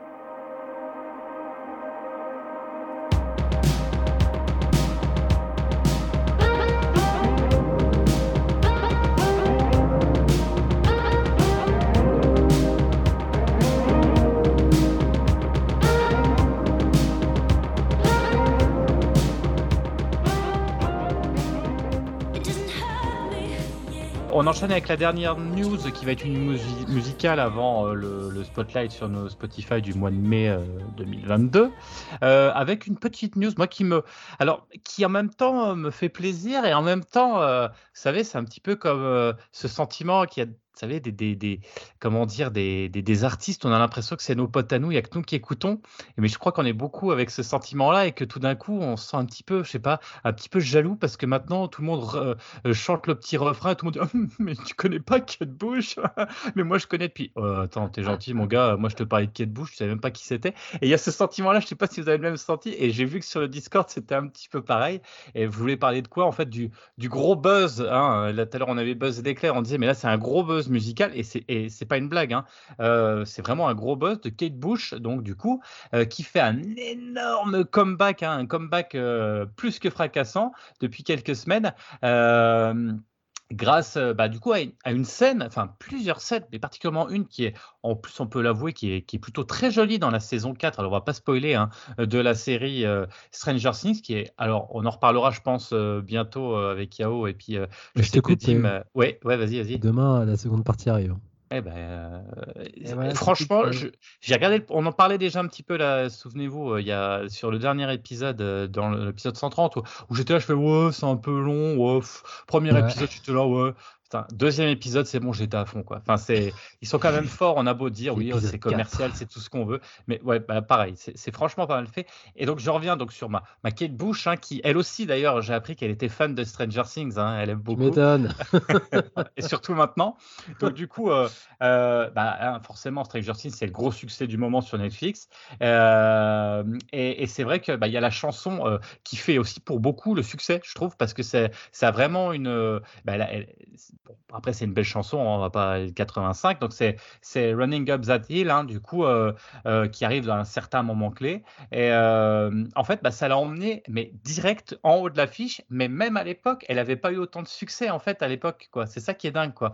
alors c'est une artiste, voilà, qui, est reconnue, etc. Mais là, elle est arrivée directement numéro un dans les charts au Royaume-Uni et en Australie avec le retour de ce morceau. Elle est aussi entrée au palmarès du Billboard Globe 200 et à la quatrième place du Billboard Hot 100 aux États-Unis. Euh, et elle, euh, enfin voilà, euh, elle avait rien demandé, quoi. C'est un petit peu, ça lui tombe dessus comme ça. Elle est vachement surprise.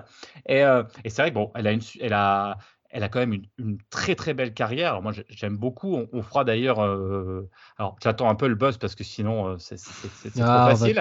mais, on reviendra sur, euh, sur la carrière de, Kate Bush.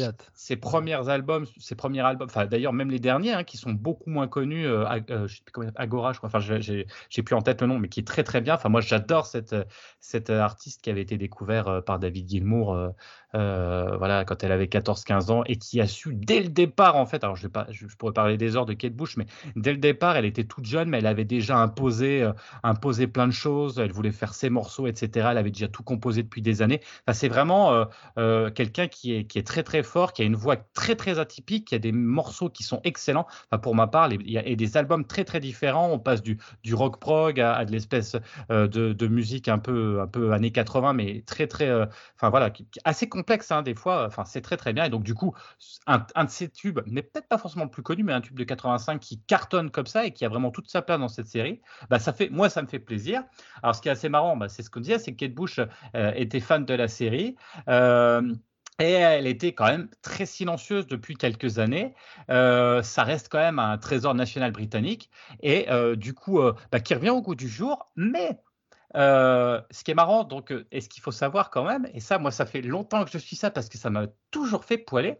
Je ne sais pas si vous savez, mais il y a une journée tous les ans la journée euh, de Kate Bush. Euh, alors, euh, du morceau, enfin, c'est un morceau, un, de ses plus connus, c'est Wuthering Ice. C'est peut-être c'est un album, c'est son album de 78. Hein. c'est une chanson qui, est inspirée du roman Léo du, du Hurlevent, en fait, il y avait, il faut, je, vous mettrai peut-être sur le Discord la Corée, parce que la Corée, le clip, elle était dans une robe rouge, et en fait, elle dansait, il y avait toute une Corée autour de ça, elle était toute jeune et tout, avec une voix très, très haut perchée. Et c'est vrai que c'est un morceau quand même très, très atypique, presque que Rock Prog, qui avait fait un carton à l'époque, et d'ailleurs la maison de disques avait dit Oh non, non, mais on met pas ce morceau-là. Elle avait dit Ça sera ce morceau-là si on sort pas l'album, et ça avait fait un carton. Et figurez-vous que tous les ans, de Berlin à Sydney, il y a des gens qui refont, donc des centaines de personnes, qui refont la chorégraphie homme-femme en robe rouge et qui s'enregistre et qui l'envoie. Et c'est la journée, en fait, euh, c'est voilà, c'est la journée euh, Kate Bush euh, depuis des années et des années où tous les ans on fait cette danse. Oui, Julien? Oui, c'est aussi un morceau qui était extrêmement repris dans la scène gothique. Euh, moi, je me souviens qu'à l'époque où j'écoutais Pan de Gothic, c'est un morceau qui a été repris par des tonnes de groupes, euh, voilà, et, euh, notamment par toute la mouvance Evenly Voices. et pour le coup, c'est un morceau que tu entendais en soirée goth très très régulièrement. Alors, tu parles duquel? Tu parles de. De Wuthering 8. De Wuthering 8. D'accord, ouais, ouais, tout à fait. Oui, oui, ok. Ouais. Oui, oui, bah voilà, mais c'est peut-être son plus gros tube d'ailleurs, hein, même peut-être plus que Avec l'autre. Babushka, hein, je pense que c'est Babushka, mais. Euh... Babushka aussi, effectivement, mais. Mais tu l'as parce que comme il s'inspire de, euh, comme tu l'as dit, des hauts de Orlando, il a ce côté assez romantique. Ouais, exactement. Il plaît en fait au public gothique et aux artistes gothiques pour le coup. Je pense que c'est pour ça qu'il a été. Euh, bon, pour le coup, c'est un super morceau aussi, mais c'est vrai que euh, le morceau qui la met là en évidence, c'est pas forcément le plus connu de, de, de sa disco. Mais après, ça reste effectivement un beau morceau. Alors, euh, le revers de la médaille, c'est ce que je disais, hein, c'est que bah, nombre d'entre vous euh, euh, et j'en fais partie, hein, j'ai vu hein, sur le Discord, euh, Kate Bush, c'est un peu l'icône confidentielle, c'est ce que je disais. Et là, tu as l'impression bah, de la voir partout, que tout le monde se l'approprie, tout le monde connaît. C'est un peu l'instant branché du moment où tout le monde, ouais, c'est génial, euh, tu, on connaît tous Kate Bush. Alors, bah ouais, bah voilà, moi je vous avoue, il y a deux jours, là, j'étais dans un centre commercial euh, entre, entre Castorama et Kiabi. Et là, qu'est-ce que j'entends Running Up That Hill? Bah, Je sais pas, j'étais jaloux, je disais, non, puis les gens voilà, qui dansent un peu autour, genre, bah oui, c'est Kate Bush. Ouais, ouais, bah écoutez, c'est comme ça, mais en tout cas, si elle, ça lui fait plaisir, de toute façon, c'est pas ça qui lui fera sortir un album ou pas, parce que elle s'en fout royal de ça, et c'est, je pense, quelqu'un qui est artistique avant tout, qui est une des plus grosses vendeuses d'albums, il faut le savoir quand même, euh, euh féminine hein, d'Angleterre, et que, et qu'on l'espère, euh, voilà, qu'elle sortira d'autres choses et, à la suite, et c'est vrai que c'est toujours un succès. Et, et franchement, euh, les scènes où on peut entendre ce morceau dans la dernière saison, euh, de Stranger Things sont, on a beau le dire, j'avais, c'est quand même réussi. Ouais, Yao? Euh, ouais, par rapport à ce morceau, d'ailleurs, si tu vois le trailer euh, pour la seconde partie, il en fil rouge tout le temps, hein, puis le conducteur, ah, bah, c'est assumé. Mais ce que je veux dire, déjà, moi, je suis, je te rejoins, mais je suis un peu chafouin parce que avant Stranger Things, on entendait ce morceau dans une série qui s'appelait Glow, qui était sur ah. Netflix, cette défunte série qui s'est arrêtée au bout de la saison 3, qui était sur le catch féminin. Enfin bref, c'était notamment sur une scène bien iconique de la série. donc on avait ça, on n'avait pas entendu Stranger Things pour entendre ce morceau. Donc voilà, mais il est super efficace. Et ce que j'ai aimé dans Stranger Things, c'est ils ont repris le morceau, mais aussi ils l'ont ré, réenregistré ou réaccordé pour certaines scènes, tu vois, qui exactement. Plus mélodique, plus des, violons et tout, et c'est très très joli. Ça fonctionne encore mieux, donc. ah ouais ouais, ça fonctionne. Ça fonctionne. Julien, toi, t'as pas du tout regardé hein, Stranger Things pour La saison 1. Ah, bon, d'accord, bon, Mais voilà, mais je me demandais justement si ça valait le coup de. de, de, bah, la 2 J'allais dire de simplifier parce que Yahoo a l'air de dire que la 3 est nulle. Ouais, la, 3, la 3... Mais la 4, là, tu vois, je. Ouais, franchement, euh... je, je, je, hein, la 3, si tu veux, c'est tiré sur les ficelles de la nostalgie que t'aimes pas. Ça, c'est sûr que ça va te saouler. Après, ça se regarde quand même assez rapidement. Et franchement, je regrette pas d'avoir lu la 3 parce que la 4, franchement, ils sont. les frères Duffer, là, ils, ils, assurent quand même grave. Franchement, ça fait plaisir de regarder ça. Et, et là, voilà, c'est du. Attention, hein, on est dans du c'est pas voilà, c'est du grand spectacle, mais ça, fonctionne, c'est efficace et ils arrivent à sortir un peu du de la nostalgie à tout prix. C'est plutôt bien foutu et... même en réel, hein, c'est ouais, c'est super. Ouais, pour le coup, la, la réal, vraiment ça fait, ça fait, des films quoi, des mini-films, donc c'est cool. Dim, t'as as, regardé aussi un peu, je crois. Euh? J'ai vu les trois premières saisons, j'ai pas encore commencé la 4. Ah, mais, euh, Non, non, euh, là je suis plus sur The Boys en ce moment, mais je vais bientôt m'y mettre. En plus, c'est Greg hein, qui a initié. Stella est toujours dans la saison 3, on est d'accord. Hein. Ah, mais évidemment, évidemment. En plus, c'est Greg qui a initié avec Stranger Things, c'était lui le premier et tout. À regarder. Enfin bref, voilà. Tu devrais le mettre, là, tu aurais dû le mettre au fond. J'espère que tu l'as mis en fond. Hein, mais t'inquiète pas, de toute façon, c'est moi qui monte, donc euh, tu sais, c'est ça qui est bien, c'est que je fais ce que je veux. Greg, il faut que tu reviennes, sinon ça va être n'importe quoi. bon, et eh ben, bon, on continue en musique, euh, Julien, si ça te va. Euh, Yao, tu peux aller boire un coup. Dim, tu peux aller aux toilettes. tu peux Vous pouvez faire autre chose. Pendant une heure et demie, vous pouvez faire autre chose. une heure et demie. Non. On enchaîne sur les spotlights sur nos Spotify mai 2022. Bah, Julien, écoute, bah, c'est parti. on te laisse l'écran. Attends, mais non, mais Yao, reviens. C'était pour blaguer. Reviens, Yao. Surtout vois les, les biomanes là en fond. C'est clair, c'est quand même assez atypique. Bon, allez, Julien, on attaque. Vas-y. Alors, le premier, c'est Kevin Morby, c'est ça? L'album du mois. Donc, c'est toujours le premier dont je parle. Kevin Morby, l'album s'appelle This is the Photograph. Et l'extrait que j'ai choisi, hein, je n'ai pas été original, c'est This is the Photograph.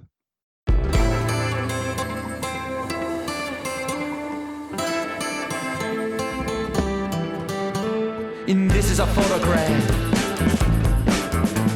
a window to the past of your mother in a skirt in the cool Kentucky dirt. Donc, comme je disais, c'est mon album du mois de mai.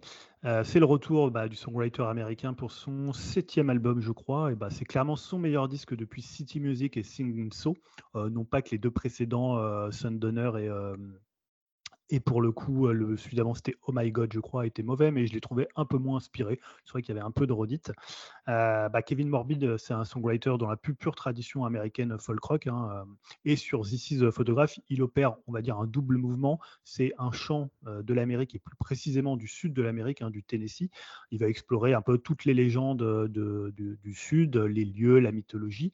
Et en même temps, L'autre mouvement, c'est un point de départ un peu plus personnel, puisque le disque s'inspire d'une photographie de son père hein, quand il était plus jeune que Kevin Morby aujourd'hui, et qu'il a retrouvé en fait au moment où son père a subi une attaque cérébrale et qui passait tout près de la mort. Il a revu cette photo et ça lui a inspiré le disque. C'est pour ça que l'album est très est vraiment basé sur cette recherche personnelle et en même temps sur le côté poème, poème à l'Amérique, un peu un classique du folk rock, du folk rock, du folk rock américain. donc je disais voilà, c'est un disque à la fois personnel parce qu'il raconte, mais également sur le temps qui passe, sur les légendes du Sud. On y croise notamment sur deux titres, hein, les, fantômes de, Jeff Buckley, notamment un morceau euh, qui s'appelle Cut of Butterfly, qui est même nommément un morceau sur Jeff Buckley. Et bah, surtout, ce que j'aime moi chez Kevin Morbis, c'est quand il est à ce niveau-là, c'est qu'il est à la fois extrêmement précis, il n'y a rien qui dépasse chez lui, il y a les arrangements qui sont souvent assez magnifiques, et surtout, je trouve que c'est toujours un songwriter assez modeste.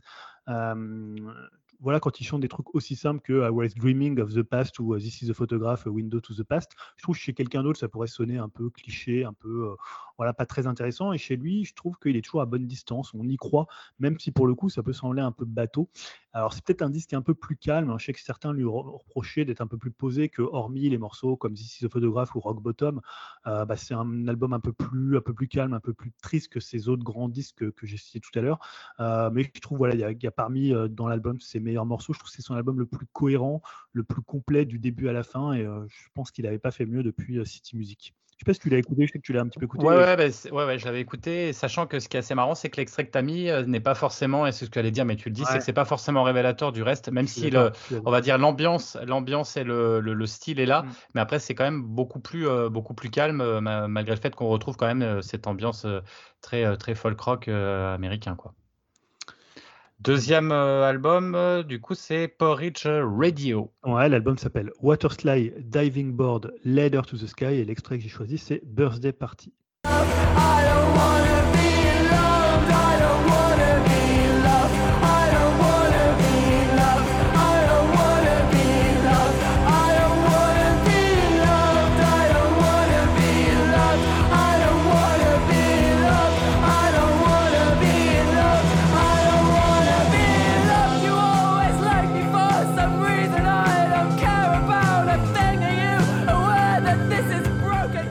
Là, pour le coup, c'est un peu mon disque coup de cœur du mois de mai. Hein. C'est le troisième album d'un quatuor anglais de Brighton, hein, qui avait déjà surpris euh, pas mal de monde en 2021 avec son second album et qu'on a entendu dernièrement euh, sur l'un, à mon avis, un des meilleurs morceaux du dernier album de Métronomie. Euh, puisqu'il venait chanter dessus. alors là, on est sur de l'indie rock, on va dire à cheval entre des lignes de base, des ambiances assez 80s et l'énergie, la rage, le désespoir plutôt 90s, plutôt grunge. Euh, c'est porté, moi je trouve, par une grande chanteuse hein, qui s'appelle Dana Margolin. Et honnêtement, bah, ça fait longtemps que j'avais pas entendu une telle performance et surtout une telle performeuse. Je trouve qu'elle est un peu dans l'esprit de ce que pouvait faire une Karen O avec euh, les Ye ou euh, une Cathy Sketch de The Organ voilà, elle est vraiment dans le registre à la fois de la rage, du désespoir, de la douceur ou de la peur. Et franchement, même sur des morceaux, je trouve parfois a rien vraiment de, très originaux en apparence en termes de composition. Elle est capable de les porter rien que par sa voix, par son interprétation à un tout autre niveau. Et souvent sur le même principe, un peu comme ça, de monter en puissance assez classique, mais vraiment très efficace. Je trouve que c'est un disque assez viscéral qui, reste comme ça en vous, qui est accroché à vous et qui vous accompagne. Voilà, c'est vraiment un morceau vraiment dans l'interprétation, pas forcément dans la qualité des titres, même si pour le coup c'est plutôt, euh, c'est plutôt bien foutu. Et il y a des, des, inspirations un peu différentes, mais surtout je trouve que voilà, l'interprétation de, euh, de Dana Margolin, je la trouve vraiment dingue. Quoi. Je sais pas si tu l'as écouté l'album. Non, j'ai pas écouté. C'est Greg, euh, Greg a adoré. Mais ouais, ça me donne envie. Ça me donne envie ce que tu dis. Je, ouais, je suis passé à côté là, je l'ai pas, je l'ai pas écouté. Troisième extrait, Alex Eisenberg. Ouais, l'album s'appelle I'm Not Here et l'extrait que j'ai choisi c'est Egyptian Cadillac.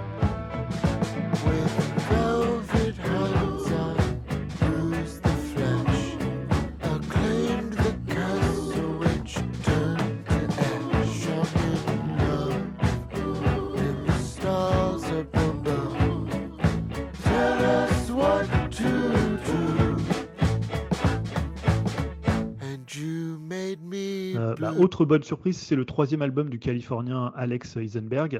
Euh, là, pour le coup, c'est vraiment un disque de, contraste, hein, ce I'm Not There, dont le titre dit déjà beaucoup du projet, hein, Je ne suis pas là. Donc, en apparence, c'est des chansons assez pop, assez, même très californiennes, parfois lumineuses, assez chaudes et enjouées, comme euh, Our Love Women ou Egyptian Cadillac que j'ai passé, qui sonnent un peu comme du King Tuff. Hein, c'est un truc très californien euh, pour le coup, ou même du Helado Negro dont, je parle assez souvent ici. C'est des petites symphonies comme ça, pop de chambre à la Nilsson et évidemment, pour contrebalancer tout ça, puisque vous avez entendu l'extrait du, morceau, euh, il y a cette voix qui est très blanche, presque atone, comme euh, atteinte de dépression, dont souffre d'ailleurs Alex Isenberg, hein, en plus de sa schizophrénie euh, diagnostiquée en 2012. Donc dans cette voix, pour le coup, on entend pas mal de fantômes, on entend un peu du Robert Wyatt, un peu du Sid Barrett, il y a un peu cette même folie, un peu cette, cette folie presque normale alors, évidemment, sa voix, si peut-être vous avez entendu, vous avez dit, mais qu'est-ce que c'est que cette voix assez horrible Ça peut rebuter, tellement parfois elle est en décalage avec la musique et les arrangements, mais je trouve que c'est ce qui fait la singularité du disque, qui le rend assez attachant et qui donne une double lecture à chaque morceau, c'est-à-dire ce côté presque ensoleillé, très pop, un morceau comme Broadway aussi, qui est, comme ça une sorte de mini-symphonie, presque parfois un peu à la Divine Comedy. Euh, voilà, je trouve que c'est un disque assez singulier, assez attachant dans la manière dont il joue sur les contrastes entre sa voix et, euh, ce qu'il fait musicalement. Donc voilà, je vous conseille vraiment de l'écouter. C'est son troisième album. Euh, il n'y a, a, pas une grosse hype autour de lui. On ne parle pas énormément de l'album, mais voilà, je trouve qu'il a fait trois disques qui sont vraiment intéressants. Ok, quatrième extrait, donc c'est. Alors j'adore le titre, moi, là, c'est Wilco, Cruel Country. ouais. L'extrait que j'ai choisi, c'est Art, Art to Find.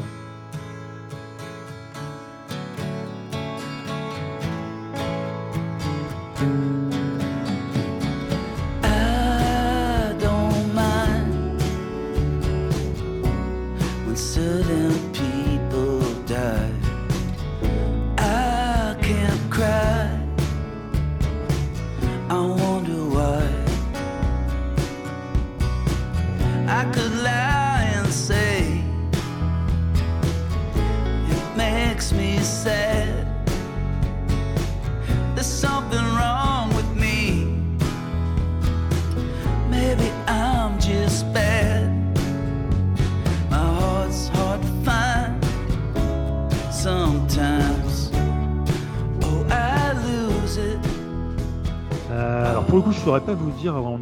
20e album de, Wilco, hein, puisque euh, je crois que ce Cruel Country, ça doit être peut-être leur euh, 12e ou 11e album.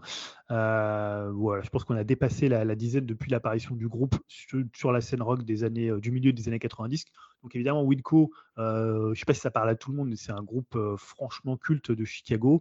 leur leader, Jeff Tweedy, aussi, hein, qui est devenu culte aussi, avec notamment une poignée d'albums qu'ils ont sortis fin 90, début 2000, avec Summertis, Ghost is Born et surtout le mythique Yankee Hotel euh, Foxtrot qui ressort d'ailleurs en septembre dans une version, je crois, avec 8 disques, qui est un album assez fondamental de, euh, leur carrière. Euh, bah, personnellement, ça faisait longtemps que je m'étais pas penché aussi passionnément sur un disque de Wilco que sur ce Cruel Country, qui, comme son nom l'indique, est un disque de country rock. Là Wilco lorgnait plutôt avant vers le rock, le folk, l'indie rock dans la, partie plutôt années 2000, ou même le rock progressif dont, dans les années, dans les années tout début des années 2000. Alors évidemment, Cruel Country, faut l'entendre dans les deux sens. C'est d'abord bah, évidemment la country rock typiquement américaine entre les Birds et Graham Parsons, mais dans une forme réappropriée de la country traditionnelle américaine. On n'est pas dans les gros festivals du Sud où il y a de la, country, voilà, qui fait un peu le, le de la country. C'est toujours, on est plus pratiquement dans le folk euh, à la Neil Young ou voilà, dans la façon dont on peut réinterpréter le, le, la, à la fois la grandeur américaine et euh, tout ce que le dégoût que peut apporter euh, l'Amérique aux gens qui en parlent et aux gens qui la, qui la font. Et voilà, c'est la seconde lecture. C'est un disque qui est un poème, comme je disais, d'amour-haine à l'Amérique, notamment bah, le, le, morceau titre qui dit I love my country like a little boy, uh, red, white and blue. I love my country, stupid and voilà, c'est un disque fleuve, il fait 1h17, donc pour certains, ça pourra sembler assez long pour, pour du Wilco, mais qui prouve quand même plusieurs choses. C'est qu'après bah, 30 ans de carrière, et c'est rare, je trouve, on en parle assez souvent, est-ce qu'un mmh. groupe peut durer 30 ans? Eh il, y a des, exemples, hein. on parlait de l'eau ici aussi, qui est un groupe qui, est, qui, date de pas mal, enfin, qui a commencé il y a pas mal de temps et qui est toujours, je trouve, pertinent. Bah, je trouve que Wilco et Jeff Tweedy, ils restent passionnants et pertinents. C'est un disque assez rustique, assez rugueux, faussement calme, hein, qui rappelle dans le genre d'ailleurs que Wilco n'a pas toujours exploré en vérité, parce que c'est pas tellement un groupe de country rock.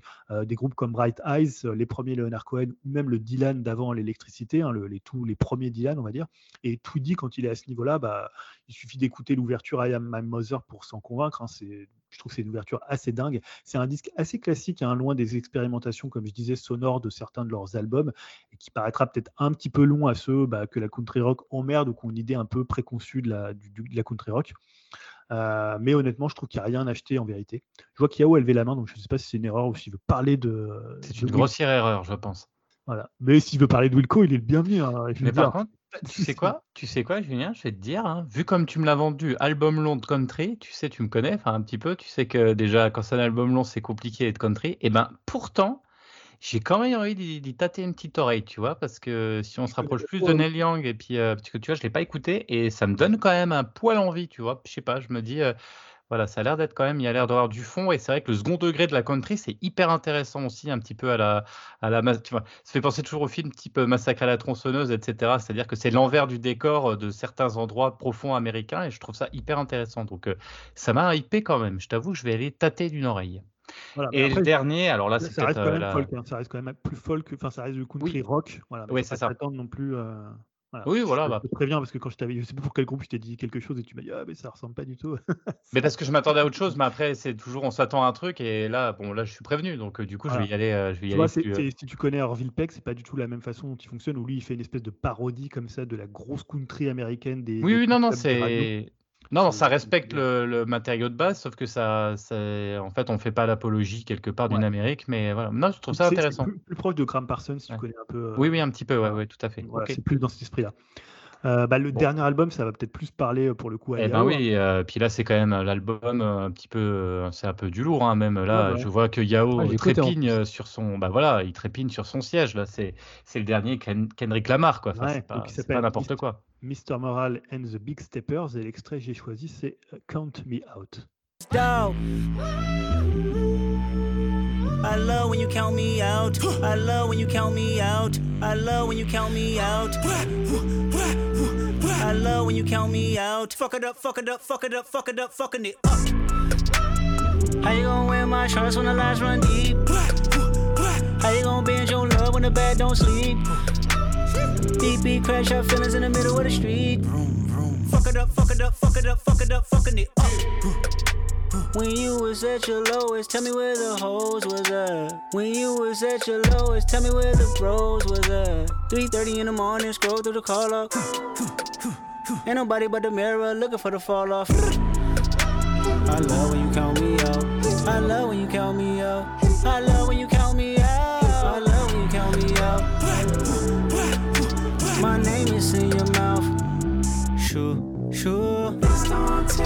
take more than I just Call 911, call the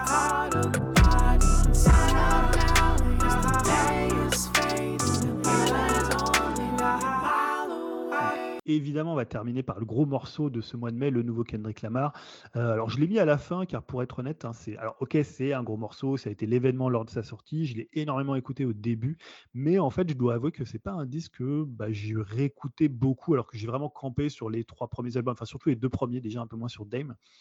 Euh, alors évidemment, je trouve que c'est un album hyper impressionnant, qui est assez vertigineux très souvent dans la production, dans l'écriture, dans la technicité, dans l'inspiration, dans les sujets qu'il aborde, la, la, fois la quête personnelle de Kendrick Lamar. Et honnêtement, bah, je trouve que ça le place au-dessus de la mêlée, au-dessus même je pense que c'est même plus que du rap en fait Kendrick Lamar. Il est un peu au-dessus de ça. C'est une espèce de voilà comme il y a eu des grands artistes je sais pas quand tu parlais de Michael Jackson de Prince ils n'étaient pas cantonnés dans un seul genre. Et je trouve qu'il est aujourd'hui plus grand que le style musical euh, d'où il vient.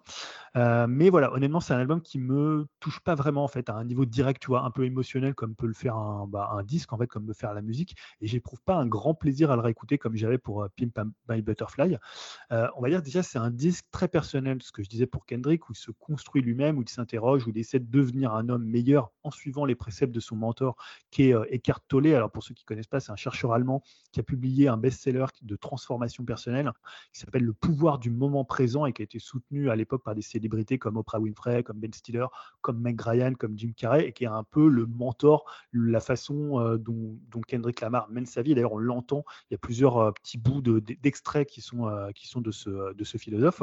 Et donc, évidemment, il va explorer énormément de thèmes qui sont liés à ce que euh, développe dans la construction personnelle euh, comment euh, Tollé, et bah, évidemment sur la masculinité toxique, sur le virilisme, sur les daddy issues, hein, ces problèmes qui sont liés au père et à la paternité, à la culture du viol, à l'environnement des Noirs américains et comment en fait ça les conditionne dans leurs actions et leur façon de, penser. Et c'est là où Kendrick Lamar il est hyper intelligent parce qu'il a pas du tout, on, en parlait à la dernière fois dans son clip où il prenait un peu, où il disait je suis chacun d'entre vous, quand il prenait les grandes figures euh, de la culture noire américaine, que ce soit du O.J. Simpson, que ce soit euh, du Will Smith, que ce soit du Kenny West, et en fait, il, montrait que finalement, la façon dont ce que devenaient les gens, c'était pas là où il fallait les critiquer, mais c'est plutôt d'où ils partaient et pourquoi ils raisonnaient comme ça par rapport au milieu dans lequel ils étaient. Donc voilà, il y a plein, je vais pas rentrer dans tous les détails parce que l'album, justement, il est d'une richesse assez ah dingue.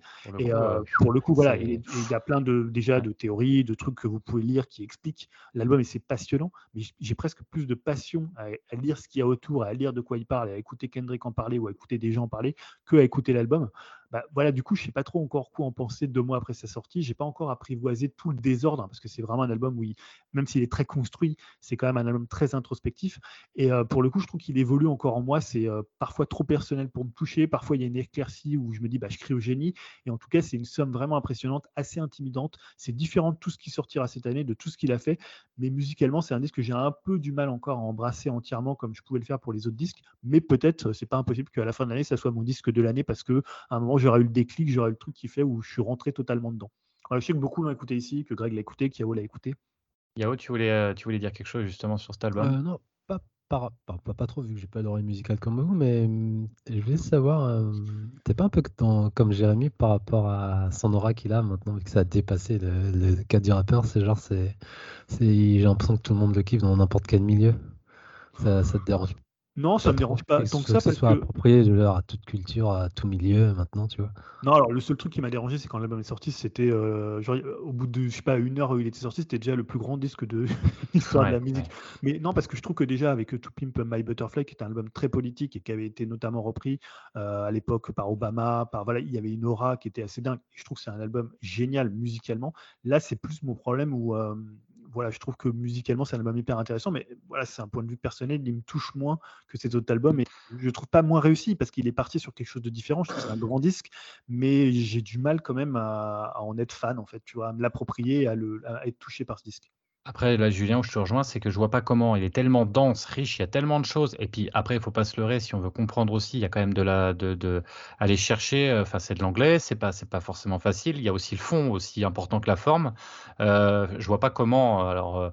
On peut, enfin voilà, comme tu dis, c'est un album. Je pense qu'il va falloir beaucoup, beaucoup de temps. Moi, je l'écoute souvent, mais de, euh, voilà, on, est presque dans, enfin, c'est presque du rock prog de, du rap, quoi. C'est-à-dire que c'est à chaque écoute, tu redécouvres quelque chose. Tu te dis ah ouais, putain, j'avais pas capté ça, etc. Moi, le morceau qui m'a retourné, et je crois que c'est toi, Yahoo, qui en avait parlé le premier, et, je trouve, euh, moi, celui qui m'a marqué, c'est le euh, We Cry Together, où c'est une rupture qui finit plutôt bien avec avec une actrice, je crois, Taylor Page, qui est voilà. Et j'ai trouvé ce morceau, il est dans celui-là où il s'insulte Ouais, c'est ça. Ouais, exactement. Et c'est toi qui l'avais en premier. moi, j'ai presque commencé avec ce morceau-là et, il m'a marqué parce qu'il est quand même assez euh, bien foutu, d'ailleurs, euh, simple, basique, mais, euh, mais très très bien fait. Et, et j'ai trouvé que c'était, ouais, il y avait un côté hyper, presque gênant, presque par moment ce morceau, et j'ai trouvé vraiment touchant. Mais, je crois que pour moi, c'est vraiment la force de, Kendrick Lamar. Hein. Il y a par exemple un morceau qui s'appelle Silent Hill où il invite Kodak Black, qui est quelqu'un d'assez controversé parce qu'il a eu des positions euh, euh, sur l'homosexualité. Mais en fait, Kendrick, Lamar, il va jamais en fait juger la personne. Tu vois, c'est pas du tout quelqu'un qui est dans la cancel culture, c'est plutôt quelqu'un qui essaie de comprendre pourquoi en fait, euh, notamment chez les Noirs américains, ils sont dans ce truc de l'ultra virilisme, de l'homophobie.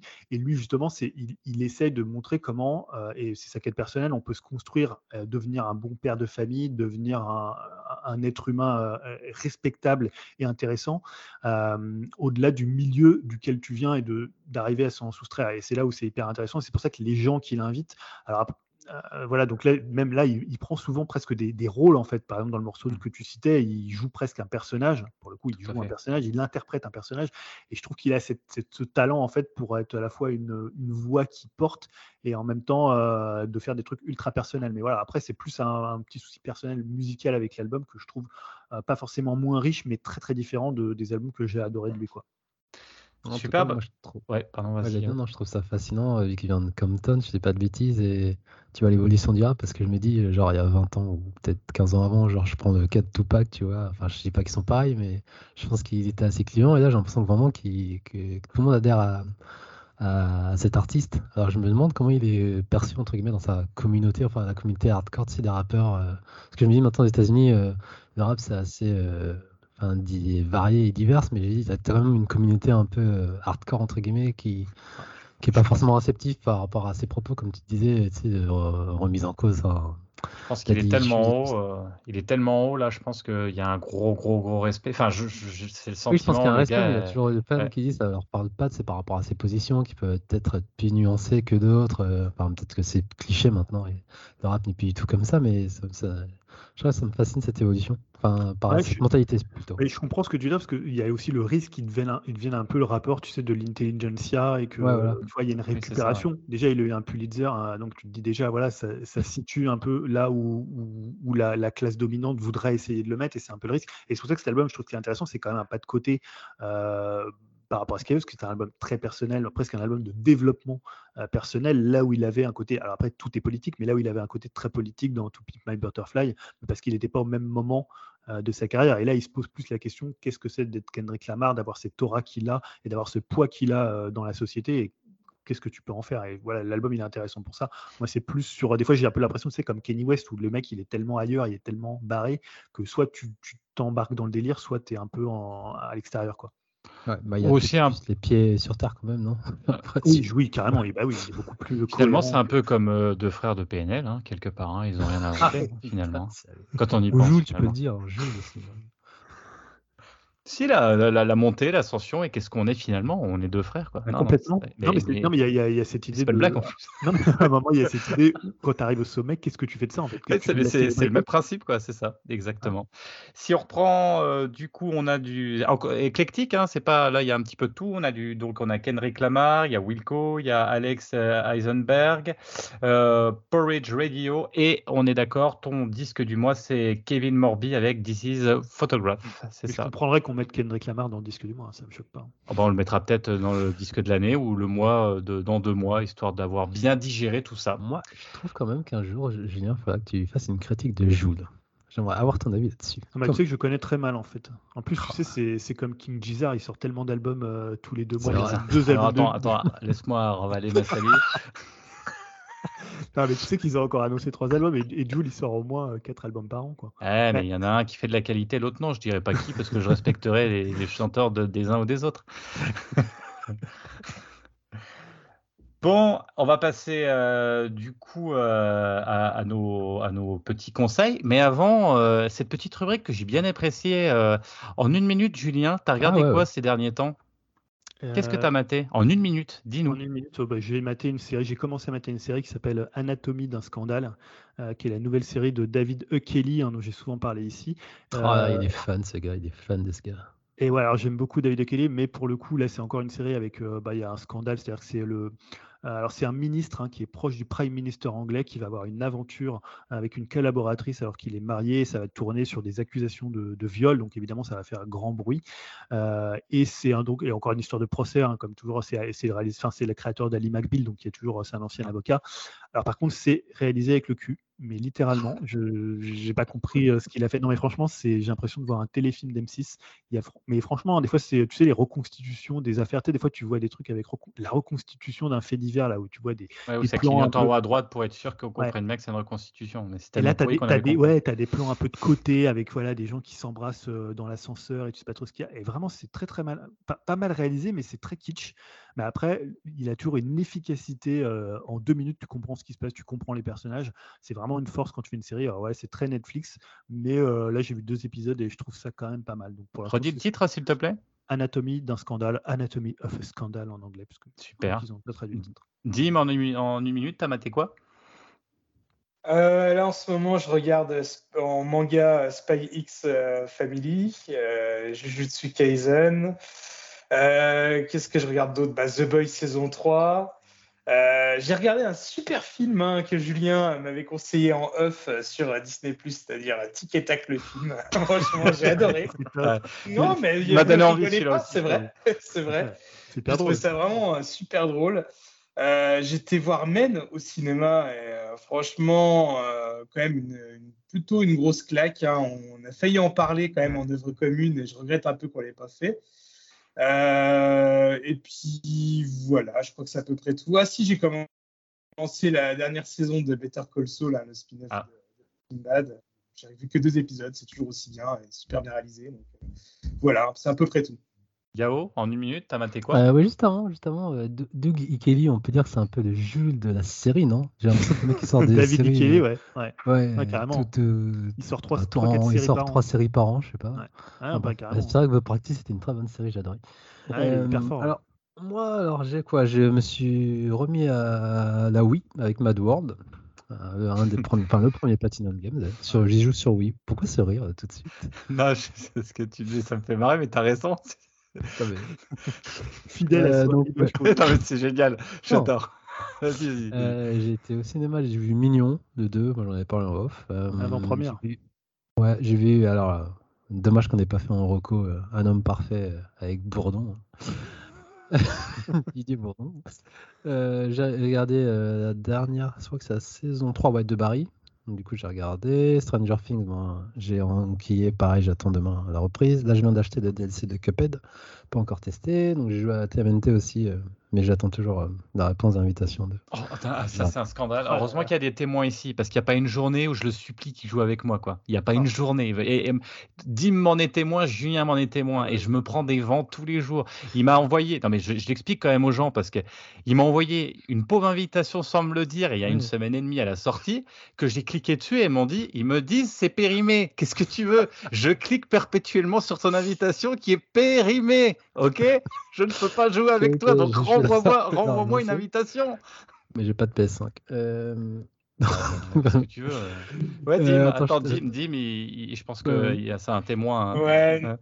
Oui, oui, déjà, je, suis témoin. Et les gars, il faudrait vraiment vous mettre à la page parce que cliquer sur une invitation une semaine après, ça se voit que vous ne jouez pas trop en ligne. Hein.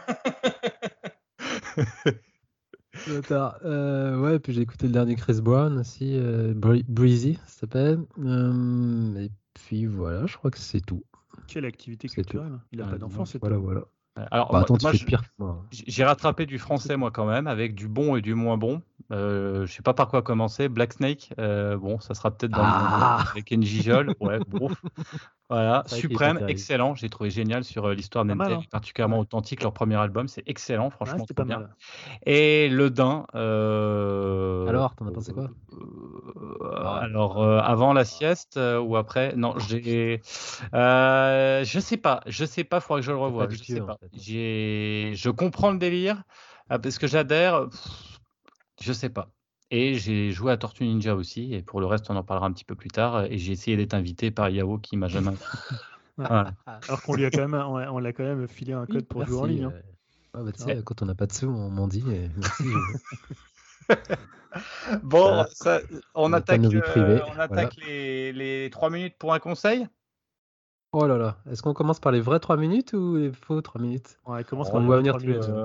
Non, je pense qu'on va commencer avec Dim euh, et puis son fameux, alors je ne sais pas si c'est très connu, mais Obi-Wan Kenobi, il me semble, une petite série euh, sur Disney Plus qui est sortie il y a quelques temps et euh, j'ai critiqué encore et j'ai vu qu'il faut pas faut pas déconner avec ça avec Dim parce que direct ça répond direct et ça tacle. Il hein. ne faut pas déconner avec avec. Ah grave. Et, je me demande si pas du, je me demande s'il s'agit pas du vieux Ben Kenobi. ça c'est pour la référence pour ceux qui l'auront. Ouais. c'est. Je pensais que Dim allait relever. Ça tombe un peu à plat. Comme ouais. Donc, je sais pas vraiment si ce sera le dernier épisode de la saison d'Upcast. Mais si c'est le cas, hein, je suis sûr que vous reprendrez bien une petite dose de ouais, c'est pas ouf finalement, mais bon, c'est quand même pas mal. Car ouais, bah voilà, je vais vous parler de la série Obi-Wan Kenobi. Alors, euh, dur de rester objectif pour moi hein, avec la licence Star Wars, mais je ressors euh, de cette série avec autant de choses que j'ai adorées que de trucs qui m'ont quand même bien saoulé. Alors, pour ceux qui vivent dans une grotte, hein, c'est la nouvelle série euh, Disney Plus Star Wars hein, qui raconte un moment de la vie de Obi-Wan Kenobi après son exil sur Tatooine entre l'épisode 4 et 5, dix ans après l'épisode 3 pour être plus précis. Et on va commencer par les choses qui fâchent. Alors déjà, la réalisation est franchement pas ouf hein, par certains moments. Euh, je retiendrai par exemple euh, deux courses-poursuites filmées avec euh, les pieds et un duel au sabre laser dans le troisième épisode qui fait vraiment pas honneur à la saga. En plus, un, ce duel au sabre laser qui a dû être filmé euh, dans une décharge juste à côté des studios de Lucasfilm. voilà, on sent qu'il n'y a pas vraiment de budget à ce moment-là. Hein. Je ne sais pas trop ce qu'ils ont foutu, mais bon, ils ont un peu merdé. Euh, niveau effets spéciaux, hein, pareil, hein, Disney, Disney, a beau euh, brasser de la thune, a pu quoi savoir en foutre. ils le réinjectent pas forcément dans leur série. Ou alors c'est peut-être Ewan McGregor et Hayden Christensen qui ont euh, bouffé tout le budget, je sais pas trop. D'ailleurs, gros gros plaisir quand même de revoir Hayden Christensen, hein, peut-être le meilleur acteur des années 2000, euh, qui revient en force dans la série. Euh, mais pour moi, hein, le, plus gros défi le plus gros défaut de la série, bah, ça reste l'écriture, hein, parce que honnêtement, l'histoire, elle est simple, mais plutôt efficace. Mais franchement, c'est blindé de détails complètement aberrants qui m'ont un peu flingué l'expérience. Les persos, on a l'impression bah, qu'ils changent de planète comme euh, bah, nous, on peut prendre le bus. Obi-Wan, je veux bien qu'il soit un peu rouillé et dépressif. Mais là, à certains moments, il est complètement euh, teubé. Hein. Il se fait griller sa couverture de façon complètement conne euh, avec des Stormtroopers. les sous-intrigues avec les inquisiteurs, bah, c'est aussi un peu fumeux. Vader, on comprend pas trop son plan vis-à-vis d'Obi-Wan, est-ce qu'il a envie de se venger, mais plus que tout, mais bon, il le laisse se filer un peu facilement, ce brave Obi-Wan. Alors Yao, tu voulais rajouter quelque chose? Euh, non, moi c'est la meilleure cote, c'est Julien qui l'a sorti, il a dit c'est Ben Kenobi c'est boucher de Tatooine, je crois, un truc comme ça. Et je trouvais ça oui, oui, parce que bah voilà, bah, écoute, t'as une vie simple, voilà, pour pas se faire repérer, quoi. Qu'est-ce que tu veux, c'est c'est plutôt crédible. non mais rien que ça, c'est pas vendeur, quoi, en fait. Quand tu vends ça, une vie simple de boucher pour pas se faire repérer. Mais tu as vu le pitch, toi, sur un nouveau Star Wars? Mais les gens en 60, 78, euh, ils, ils seraient dégoûtés d'entendre ça, quoi il est quand même plutôt doué en infiltration, quoi. Il se fait appeler Ben Kenobi au lieu de Obi-Wan Kenobi. Franchement, c'est plutôt. Euh, Et puis il coupe bien la viande, hein, les petits carrés, c'est super bien foutu. Ah, hein. elle, a l'air elle, a l'air, elle a l'air quand même vachement bonne cette viande. Et il en vole en plus. Je sais pas s'il utilise la force pour voler de la viande là quand il la met, tu sais. Personne ne le repère à chaque fois. Ah, en même temps, euh, tu, vivrais dans une, dans une grotte euh, dans le désert comme lui, tu volerais aussi peut-être ah de la viande. Peut-être me ferait choper. Voilà. Donc euh, voilà, c'est dommage hein, tout ça parce que bon, euh, ce sont des petits défauts euh, mis bout à bout qui font vraiment chier. Mais je trouve que ça aurait pu être facilement évité. alors après, heureusement, il y a des choses qui sont vraiment top. Hein. Déjà, bah, c'est aussi le principal objet de la série. C'est de revoir Ewan McGregor en Obi-Wan Kenobi. Et ça se voit qu'il est content de reprendre le rôle. Et je trouve qu'il est toujours aussi bon. Et bah, c'est bien connu. Hein. À l'époque, il était pas mal frustré avec la prélogie de jouer euh, que devant des fonds verts. Et là, je pense qu'il a un peu euh, plus euh, exprimer son jeu d'acteur. Et voilà, je pense qu'il a aussi tourné un peu plus dans des décors naturels. Et aussi parce que voilà, je pense que c'est un moment de la vie du Jedi qui est un peu plus intéressant à jouer, à savoir un moment où il doute, où il est plus que traumatisé. Et sans spoiler, bah, sa relation avec une autre actrice assez jeune et je trouve qu'elle est assez touchante. Et d'ailleurs, bah, cette actrice fait aussi partie des euh, points forts de la série. Hein. vraiment une bonne découverte. Euh, je trouve que même à des moments, elle vole même le show à McGregor. Et sinon, bah, il y a aussi euh, Dark Vador. Hein, j'adore le perso. Mais sur ces deux combats dans la série, bah, il y en a un qui est quand même bien foiré, hein, celui que j'évoquais tout à l'heure. Et surtout, pareil, il cherche absolument à se venger de Kenobi, mais il le laisse s'enfuir vraiment facilement. Et dans ce dernier épisode, il l'ensevelit euh, même dans des rochers Obi-Wan Kenobi, mais il vérifie même pas, euh, par exemple, s'il est mort ou pas. Il se casse, quoi, comme ça, tranquille, alors que bon, c'est son obsession depuis plus de dix ans. Donc, bref, encore une connerie scénaristique. Et euh, après, bon, bah, c'est rattrapé par le côté brutal du perso et à chaque, chaque apparition dans la série, je trouve qu'il a rarement été aussi énervé et ça, c'est plutôt cool. Et bah, le dialogue aussi final entre lui, entre lui et Obi-Wan je l'ai trouvé vraiment excellent. Et pour parler du dernier épisode, bah, je l'ai trouvé vraiment très bon, riche en émotions, euh, avec du fan service bien amené. Hein. Quand on est fan, forcément, la série euh, a de telles fulgurances qu'on peut oublier quand même les défauts. Mais oui, je peux comprendre qu'on puisse être déçu et surtout, euh, bah, comme me disait Julien en off, hein, vu qu'on connaît le destin des persos, bah, il n'y a pas forcément trop d'enjeux. Et vu que ça a euh, cartonné, euh, il y a déjà des rumeurs d'une saison 2. Et franchement, bah, l'univers de Star Wars est tellement vaste que je préférais euh, qu'il travaille sur vraiment autre chose. J'adore Kenobi, c'est un de mes personnages préférés. Mais bon, je pense qu'on a fait le tour et on a un peu tout dit sur le perso. Et voilà, je préférais qu'il se concentre sur une autre période de la saga, par exemple. Ouais, Yao? Ouais, moi j'avais vu que les trois premiers épisodes. je pense que je vais quand même continuer. J'aime bien Ewan McGregor, je te rejoins là-dessus. C'est la continuité il vieillit avec euh, son personnage du coup. C'est pas un, il c'est pas intemporel donc on le voit vieillir et ça c'est appréciable. Mais t'es pas épanché sur Aiden euh, des Dark Vador et son jeu alors qu'est-ce que ça vaut euh?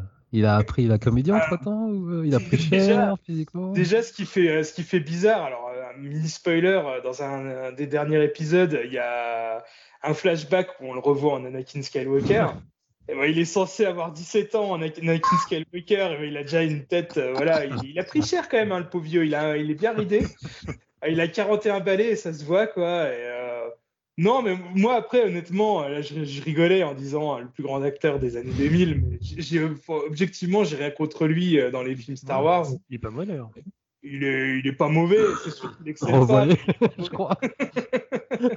je sais pas, j'ai de la sympathie pour lui et j'étais content quand même de le revoir. Et, euh, je sais que maintenant, il a quasiment arrêté sa carrière d'acteur. et euh, ah, Il est fermier, il, ça Oui, il est fermier, tout. Ça va être un bon gars, tu vois. Il est tranquille dans sa ferme. un boucher aussi. il doit avoir une petite extension de sa ferme à faire. Alors bon, je suis bien content pour lui qu'il est engagé sur la série Obi-Wan. Surtout qu'il va revenir aussi dans la série Ahsoka. Donc euh, voilà, quoi. Il va pouvoir, euh, pouvoir faire ses petites plantations, ses élevages tranquilles, quoi. Donc je suis content pour lui, quoi. Par contre, il y a juste un truc qui m'impressionne, c'est bien James Earl Jones qui continue à doubler la voix de Vador en VO. Ouais, ouais, ouais, c'est lui. Le gars, il a 90 piges, je crois, un truc comme ça. C'est ouf, il a toujours une sorte de même intonation. C'est impressionnant. Ouais, d'ailleurs, bah, le, doubleur français de Vador, je n'ai pas regardé en français, je sais même pas à quoi ressemble la nouvelle voix de Vador, mais euh, il est mort depuis quelques temps. Et de toute façon, il y a eu plusieurs, il y en a eu plusieurs, hein, je crois. Hein. Il y a le premier qu'il avait fait, il avait été changé après. Donc, euh. Et je pense que là, il doit être doublé par euh, bah, l'acteur qui doit le doubler euh, actuellement aussi dans les jeux vidéo. le peu que j'ai entendu dans les jeux vidéo, ouais, ça rend quand même pas terrible quoi, par rapport à la voix des années 80. vaut mieux le regarder en VO. Ok, bah merci. Hein. Bon après, je pense que beaucoup de monde euh, ont déjà vu et puis voilà. Après, Moi, je, je T'as vu? T'as aimé alors du coup, Sylvain? Bon, J'ai pas trouvé ça désagréable. Après, mmh. euh, c'est euh, le problème, c'est comme c'est des personnages tellement iconiques de la série. Tu vois, tu pourrais spoiler qui y a dedans, ça change rien, et que finalement, bah, tu sais, euh, tu sais qu'il leur arrivera rien, quoi. Ouais, c'est, moi, moi c'est le même, c'est le même problème parce que c'est la suite. C'est un peu chiant des, des périodes. Mmh. Ouais, ouais. Quand tu mets pas de nouveaux personnages, tu sais, ouais, c'est un peu chiant parce que même tu peux pas, tu peux pas stresser parce que tu sais qu'il va s'en sortir étant donné que tu sais ce qu'il y a après. Et c'est un peu chiant. Il y a d'autres personnages à qui il arrive des choses, et en même temps, il faut regarder la série parce qu'il y a la meilleure scène de poursuite dans les bois de, de c'est ça. Ah, ah oui, non, mais j'ai déjà vu des parodies où c'était repris avec la musique de Benny fond des choses comme ça, c'est assez drôle. Mais euh, je pense, pour, enfin, pour conclure, je pense que euh, Lucasfilm n'a pas vraiment eu le choix que de faire ça. Enfin bon. Euh, de toute façon, il savait très bien que ça allait cartonner. Obi-Wan Kenobi, c'est un des personnages les plus populaires. Les fans, depuis que ça a été racheté par Disney, ils réclamaient le retour de Ewan McGregor en Obi-Wan Kenobi voilà, c'était un peu l'étape obligatoire, à mon avis, depuis le rachat de Disney. Moi, j'ai une question euh, par rapport euh, à Boba Fett, du coup, tu la places où cette série? Boba Fett, c'est vraiment une catastrophe? Ah, C'est ah, au-dessus c'est au-dessus, largement. Oh, merde. Vraiment. Ah ouais. tu l'as pas vu Boba Fett? Tu vois? Non, mais du coup, je me tâte parce que j'aime bien le perso, même si pour moi, c'est une vieille ce perso, mais. Honnêtement, parce que Mandalorian, c'était super quand même. Donc, ah, pas mal. Honnêtement, vous me connaissez, je suis un gros fan de Star Wars. Et euh, je pourrais revoir facilement euh, beaucoup d'œuvres Star Wars, mais euh, Boba Fett, je l'ai vu une fois. C'est bon, j'ai ah compris. je, retiens l'histoire. J'ai pas forcément envie de le revoir. Quoi. on, dirait, tu sais, une série sur la 5, un peu genre, tu vois, une série avec un shérif qui est dans la ville et puis il fait ses petites affaires, il fait ses petits trucs. C'est pas désagréable. Hein, c'est nul, franchement, mais sans déconner. C'est pas désagréable. Ah c'est le néant, quoi. C'est le néant. C'est ça. C'est un, papy qui sert à rien, euh, qui bouffe et qui, qui, qui fait qui, a des massages quoi. Enfin... Non mais je trouve que pour les gens de notre âge c'est un peu tu vois l'équivalent de Derrick ou d'Arabesque, c'est un truc plus neutre et pas trop mal. tu vois il est là, il fait ses petites affaires, il est avec la meuf là et tout. Bon après des fois ça tire un peu mais pas très longtemps. Il y a des petits véhicules et tout. Bah non c'est pas c'est pas grave. Ah, il se balade dans Tatooine avec ses, avec ses deux porcs et tout, tranquille, tu vois. Euh, moi, j'aime bien la scène quand il y a les, euh, comment, euh, les, les, bikers les, huts, là. Ah, les huts Ah oui, les huts. ils arrivent et tout. ça. c'est pas désagréable. Hein, la course en scooter, je crois que c'est mythique, quoi. Ah ouais, c'est un peu une tisane, une verveine, quoi. C'est ça, tu as le temps de le voir, tu as le temps de voir arriver les choses. Ça, c'est bien. Pour l'après-midi, quand tu as le Covid, tu vois, quand tu pas FR3 ni Antenne 2, tu mets ça, ça passe. Euh, bah, tiens, bah, moi je voulais parler d'un parce que un petit peu BD parce que ça change un peu. Je me suis dit et je me suis dit cool. Enfin, c'est sorti. Donc il y a les Batman de, chez euh, Urban Comics, euh, bah, comme tous les ans, qui proposent une série de romans à des prix quand même défiant toute concurrence, c'est-à-dire 10 albums à 4,90€, hein, ce qui est quand même pas mal à l'unité, hein, pas, l'intégralité, euh, vous vous doutez bien quand même, faut pas abuser. Euh, pour cette année, donc, et à partir de mois de juin, donc c'est-à-dire ce, mois-ci, euh, Urban Comics propose une sélection de 10 récits. Alors là, ils se sont focalisés, autant l'année dernière, ils s'étaient focalisés sur plusieurs personnages de, de chez DC Comics. Là, ils se focalisent sur Batman. Alors même si on a bien compris hein, que c'était euh, euh, quand même une opération pour attirer des nouveaux lecteurs, il hein, ne faut pas non plus être complètement naïf, mais force est de constater qu'ils ne se moquent quand même pas du monde parce qu'il y a quand même des BD vraiment cultes du Chevalier, du, Chevalier Nord, à commencer par le grand Batman anéen avec Frank Miller à l'écriture et David Matsu Kelly au dessin. Euh, franchement, euh, là je l'ai lu, il est excellent. Hein. Ça s'inspire d'ailleurs, enfin The Batman de Matt Reeves, euh, dont on a parlé sur Upcast, il y a quelques, enfin, le film qui est sorti, s'inspire de ce récit.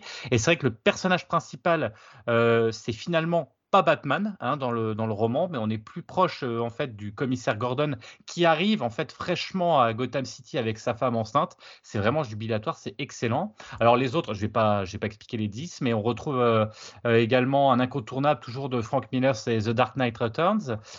toujours dans les origines de Batman, on a on a un roman, donc euh, c'est euh, plus récent, Année Zéro, hein, euh, qui est fait par Scott Snyder et Greg Capullo, entre autres. Hein.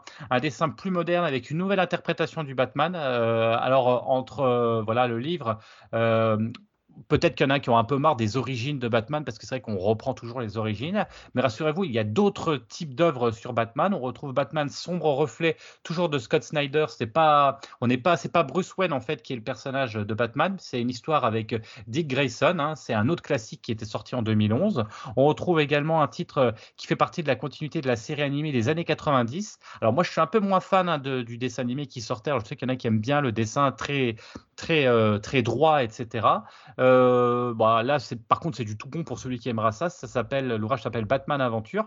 Un autre roman euh, qui dénote. Alors celui-ci, je crois, Dim, on en avait parlé un petit peu. Moi, il est, il est très graphique, très glauque. C'est Batman Arkham Asylum. Alors peut-être pour une première lecture, c'est peut-être un petit peu compliqué si vous connaissez, mais c'est vrai que c'est intéressant, bah, surtout à 4,90€. C'est quand même sympa de se le faire. Et dans le désordre, on retrouve également le fils de Batman, hein, qui a introduit Damian Wayne.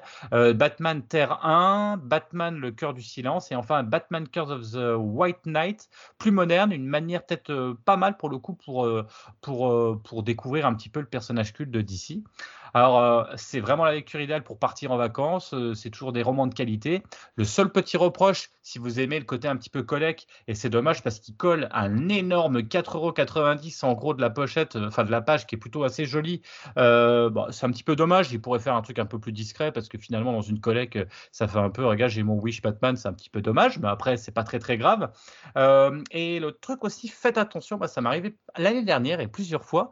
Les romans, alors je sais pas comment ils les, les montent je sais pas comment, parce que moi, des fois, euh, il y a eu un problème, j'ai eu des problèmes techniques dans les BD, et dedans, par exemple, j'avais la première partie, et en fait, la deuxième partie, c'était juste euh, euh, doubler la première partie. C'était, il y avait des erreurs dans les bouquins, donc je sais pas si c'est parce que c'est des trucs qui font à la, va-vite, mais un conseil que je vous donne, vérifiez bien que vous avez le bouquin complet, parce que c'est un peu frustrant. Après, c'est vraiment des gros bouquins de 140, 250 pages, et franchement, je crois que Dim t'en a acheté, ça vaut vraiment le coup. Euh, ouais, bah, enfin moi je suis un peu dégoûté quand même parce que euh, alors c'est entièrement de ma faute. Hein, euh, parce que, dans ces, tous ces livres-là, j'en ai déjà pas mal ou j'en ai lu, j'en ai lu beaucoup. Et j'ai confondu Sombre Reflet que j'ai acheté et je pensais que c'était la suite de Long Halloween en fait qui s'appelle Amère, Victoire, je crois. Et du coup, je me suis retrouvé avec la BD sur l'absence de Bruce Wayne où il est remplacé par Dick Grayson. Mm. qui est plutôt pas mal, mais c'est j'ai pas trouvé ça non plus exceptionnel. Ça part un peu dans tous les sens. Je sais pas si tu l'as lu, Jérémy. Non, je l'ai pas lu encore. Moi, j'ai pris. Euh, Donc euh, voilà. Mm. Je pense que la déception vient plutôt de moi parce que ouais, je m'imaginais la suite de Long Halloween et je me suis planté complet de titres. Euh, après, ouais, je les ai quasiment tous lus. moi, je serais quand même plutôt chaud ouais, pour me racheter quand même le, le, celui qui est tiré des, euh, du dessin animé de Bruce Timm et euh, Aventure, ouais, Batman Aventure. Voilà, Ouais, celui-là pour un peu me faire un petit shot nostalgique par rapport euh, voilà, au dessin animé de l'époque. Mais ouais, ouais, c'est clair, c'est plutôt une bonne collection. Je suis d'accord avec toi, la couverture avec le gros prix, c'est pas terrible, mais c'est rattrapé quand même par la qualité du papier qui est quand même vraiment pas dégueulasse, du papier assez épais et tout, c'est vraiment sympa. à noter que chez Marvel, ils ont fait la même chose. J'ai vu ça supermarché où ils ont fait plein de collections. J'ai l'impression que c'est des collections qui marchent euh, en duo. Par exemple, j'ai vu des BD euh, Thor avec Iron Man, euh, bah, Captain America, Winter Soldier, des choses comme ça. Et ils ont fait aussi une petite branche Star Wars avec les, plus gros runs de Star Wars et de Dark Vador depuis le rachat aussi de, Star Wars par Disney ou donc qui a été affilié avec Marvel. Donc ouais, ça fait beaucoup, beaucoup de comics à lire.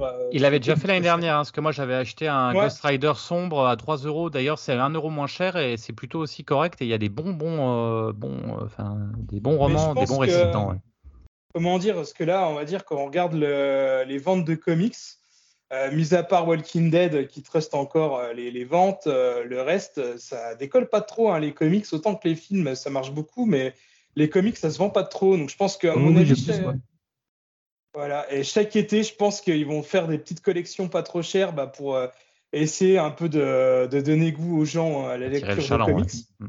Voilà, bah, comme ils font aussi au mois de mai, c'est le, je sais plus comment ça s'appelle, où ils donnent des BD gratos dans les librairies euh, une journée au mois de mai voilà, c'est des petites opérations qui permettent de, ouais, de faire venir un peu les, lecteurs, quoi. Mais ouais, c'est intéressant, c'est ah, bien. Hein, c'est quand même toujours des, des, runs un peu euh, mythiques et légendaires. Donc ah bah franchement, pour celui qui veut découvrir Batman, là, il va se faire plaisir. Et je, vous dis hein, encore une fois, le premier là de Frank Miller, il est mais c'est excellent, quoi. Hein. Dim, tu l'as lu, je pense, euh, avec euh, Gordon qui est le personnage principal, c'est génial. Quoi. Alors le dessin, il est, c'est des années 80, ça a pris un petit 87, donc ça a pris peut-être un petit coup de vieux. Mais une fois qu'on est rentré dedans, le scénar, il est béton, c'est génial, quoi. Mais presque préféré au film. Hein, après avoir, j'ai lu après, euh, je trouve ça vraiment excellent. Ah, il, euh, manque, il manque quand même un petit euh, Long Halloween, ouais, sombre, amère victoire et un Killing Joke pour que ce soit vraiment complet. Mais bon, on va pas cracher dans la soupe, c'est déjà vraiment cool. Ouais, après, bon, ils s'en gardent aussi peut-être sous le coude pour les années prochaines. Hein. S'ils mettent tout d'un seul coup, c'est compliqué. Là, ils mettent un petit peu, on est vraiment entre 80 et des choses qui sont sorties il y a moins d'une dizaine d'années. Je trouve que c'est plutôt éclectique et plutôt pas mal. Et il faut garder des gros, gros lourds. Et, je parie tout ce que tu veux que l'année prochaine, tu verras, il va sortir. Donc, euh, donc voilà. Euh, Mario Striker, peut-être, Julien, un petit jeu, je crois. Euh, je connais aussi un petit peu. Qu'est-ce que voilà, petite découverte il semblerait que tu aies joué aussi. Non, mais moi, j'avais, j'avais écrit un mot pour décrire ce jeu. C'est Nintendo, allez vous faire foutre. c'est un peu mon, cri du cœur, puisque voilà, ils ont, euh, je pense, le meilleur gameplay de cette année. Hein, puisqu'on peut dire, on y a passé quand même pas mal de nuits, pas mal d'heures. Hein. Moi, je dois être à 60 heures de jeu depuis, euh, depuis début juin. Je crois qu'il est sorti le 10 juin. Et voilà, donc bah, on va pas préférer Mario Striker, c'est un jeu de football, mais qui s'apparente un peu aussi au handball, un peu aussi au basketball. C'est du 5 contre 5 avec les personnages de Mario. Enfin, pour l'instant, il n'y en a que 10, hein, puisqu'on sait qu'ils vont en mettre au fur et à mesure. Et surtout, voilà, c'est un jeu que je trouve assez formidable dans sa manière de, de assez facile à prendre en main, même si c'est plus compliqué quand même qu'un Mario Kart, mais en même temps avec beaucoup de possibilités de gameplay, avec une profondeur, notamment sur tout ce qui est timing parfait dans, euh, dans, ce que tu peux faire dans le jeu. Mais surtout, là où Nintendo, je les déteste, c'est que je trouve que depuis la sortie du jeu, ils enchaînent euh, les pires trucs en fait pour, te, pour ne pas te faire rester dans le jeu puisque alors on va pas le mode offline, faut oublier hein, si vous voulez y jouer euh, hors, hors ligne, c'est pas la peine. Hein, si vous n'avez pas de, connexion, euh, enfin de, si vous avez une mauvaise connexion internet, si vous n'avez pas d'abonnement Nintendo, c'est même pas la peine d'y jouer parce que ça a très peu d'intérêt. À part si vous avez euh, une famille de, de, 8 personnes et que vous pouvez faire des 4v4 en local, ça peut être cool. Mais sinon, il y a des pauvres coupes à débloquer, de l'équipement à débloquer. Voilà, c'est pas très intéressant. Le gros du jeu, c'est un jeu qui est tourné vers le online, sauf que bah, ils prennent les pires décisions possibles. Alors la première, c'est évidemment que tu peux pas encore faire, je ne sais pas si ce sera possible un jour, du 4v4, donc c'est-à-dire chacun un personnage, c'est l'équipe de 5, mais il y a un gardien qui est, pas, qui est contrôlé par la machine et quatre personnages. Et tu peux le faire, mais il faut que ce soit deux joueurs qui soient en local avec deux autres joueurs en local contre deux autres joueurs en local avec deux autres joueurs en local. En fait, c'est quatre machines maximales et pas huit machines maximales. Donc ça, c'est le premier truc bien relou. Ensuite, tu as un mode qui s'appelle le mode striker, le mode club, qui est un mode classé. Sauf que ce mode club, bah, en fait, dedans, on va créer un club et on va inviter des gens jusqu'à 20 membres pour représenter ce club et le faire augmenter dans les divisions. Chacun jouera soit ensemble contre d'autres équipes de club. Il y a un classement en 5 euh, en 5 euh, enfin de 5, 5 équipes, hein, un classement de, un classement de division assez classique. Hein. D'ailleurs, on peut préciser que le, Upcast FC est monté de division parce que nous sommes maintenant division 3. Voilà, on, est monté de division. Bon, faut dire que dans notre groupe, on a su, hein. dans notre groupe, il y avait 5 clubs dont 3 qui n'ont pas du tout joué et un autre qui a dû jouer une fois. Donc forcément, par défaut, on avait nous, je sais pas combien de points, 500, 88, je crois. voilà, mais sur, ben, alors là, le problème, c'est qu'en ce moment, on est dans, on va dire, l'intersaison. Au bout d'une semaine, il y a déjà l'intersaison. Donc, tu as attendu déjà, parce que le, nous, le jeu est sorti le 10 juin et le, le mode club a été lancé le 20 juin. Donc, déjà, on a attendu 10 jours. Et donc, là, on a fait la semaine de saison. Et dans la semaine hors saison, bah, tu peux rien faire d'autre à part faire des matchs en ligne. Donc on fait des matchs en ligne, on récupère un peu d'argent pour euh, améliorer nos stades, pour changer un peu l'aspect un peu cosmétique des, arènes. Mais bon, déjà il faut beaucoup d'argent pour pouvoir euh, changer de stade.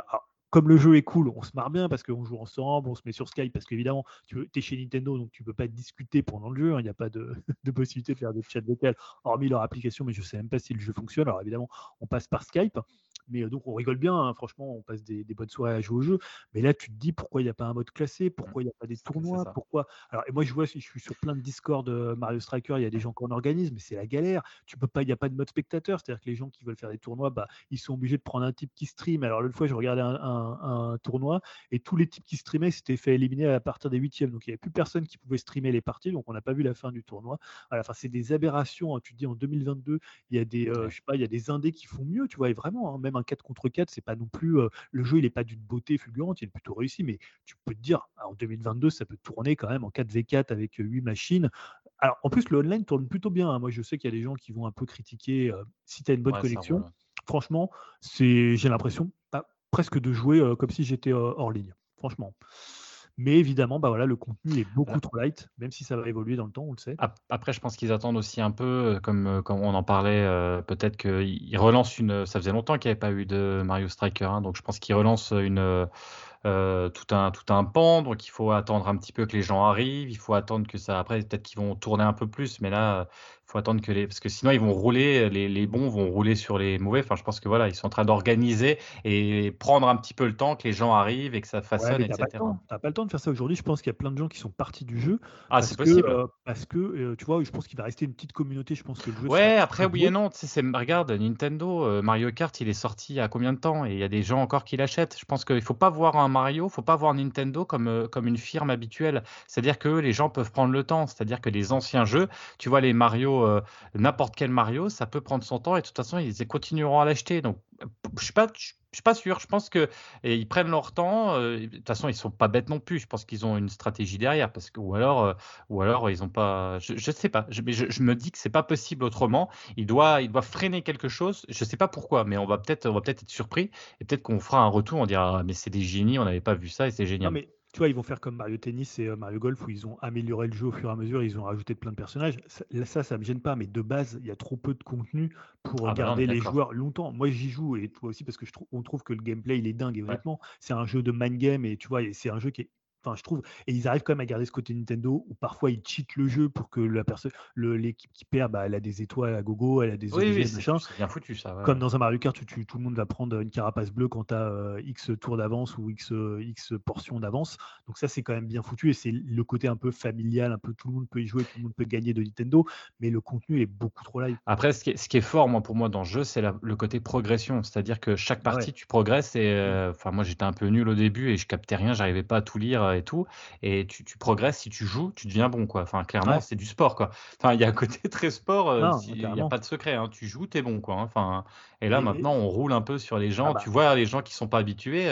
Euh, tu roules dessus. et ça, c'est plutôt, c'est salvateur, quoi. C'est sympa, quoi. Quand tu vois un noob qui arrive, tu sais à peu près ce qu'il va faire et tu sais que tu vas le défoncer. Alors, des fois, tu es un peu en excès de confiance, mais franchement, et donc, on recrute toujours des gens. à hein, le Upcast FC, on, a sept membres, mais surtout des enfants. Donc, on veut plus d'enfants. On veut plus d'enfants parce qu'ils nous changent tous nos bonhommes qu'on croit et puis ils nous foutent des autres. On est dégoûté. Après, on est très pédagogue, très sympa. Euh, franchement, il n'y a pas de souci. Euh, qui, qui, veut, euh, qui, qui, aime le jeu peuvent venir. Si vous êtes nul, on gardera vos persos, vous vous barrez. Mais autrement, il n'y a pas de souci. On va pas se mentir, pour l'instant, on est quand même les deux, les deux seuls membres actifs de ce podcast FC. Hein. Bon, on a recruté Falbalin, on a aussi Chucky Shock, mais ils sont pas trop pas trop là quand même. Ah, c'est un peu compliqué. Bon, je crois que j'ai fait peur à, un des enfants de Falbalin, je crois, en pensant que c'était toi, euh, Julien. Du coup, je me suis mis sur sa partie. je sais pas du qui c'est du machin avec mon nom un peu bizarre sur, le, sur, les, sur les internets. Donc, euh, je, me suis quand même excusé auprès de Falbalin. Je continue à m'excuser. Ce n'était pas volontaire. voilà.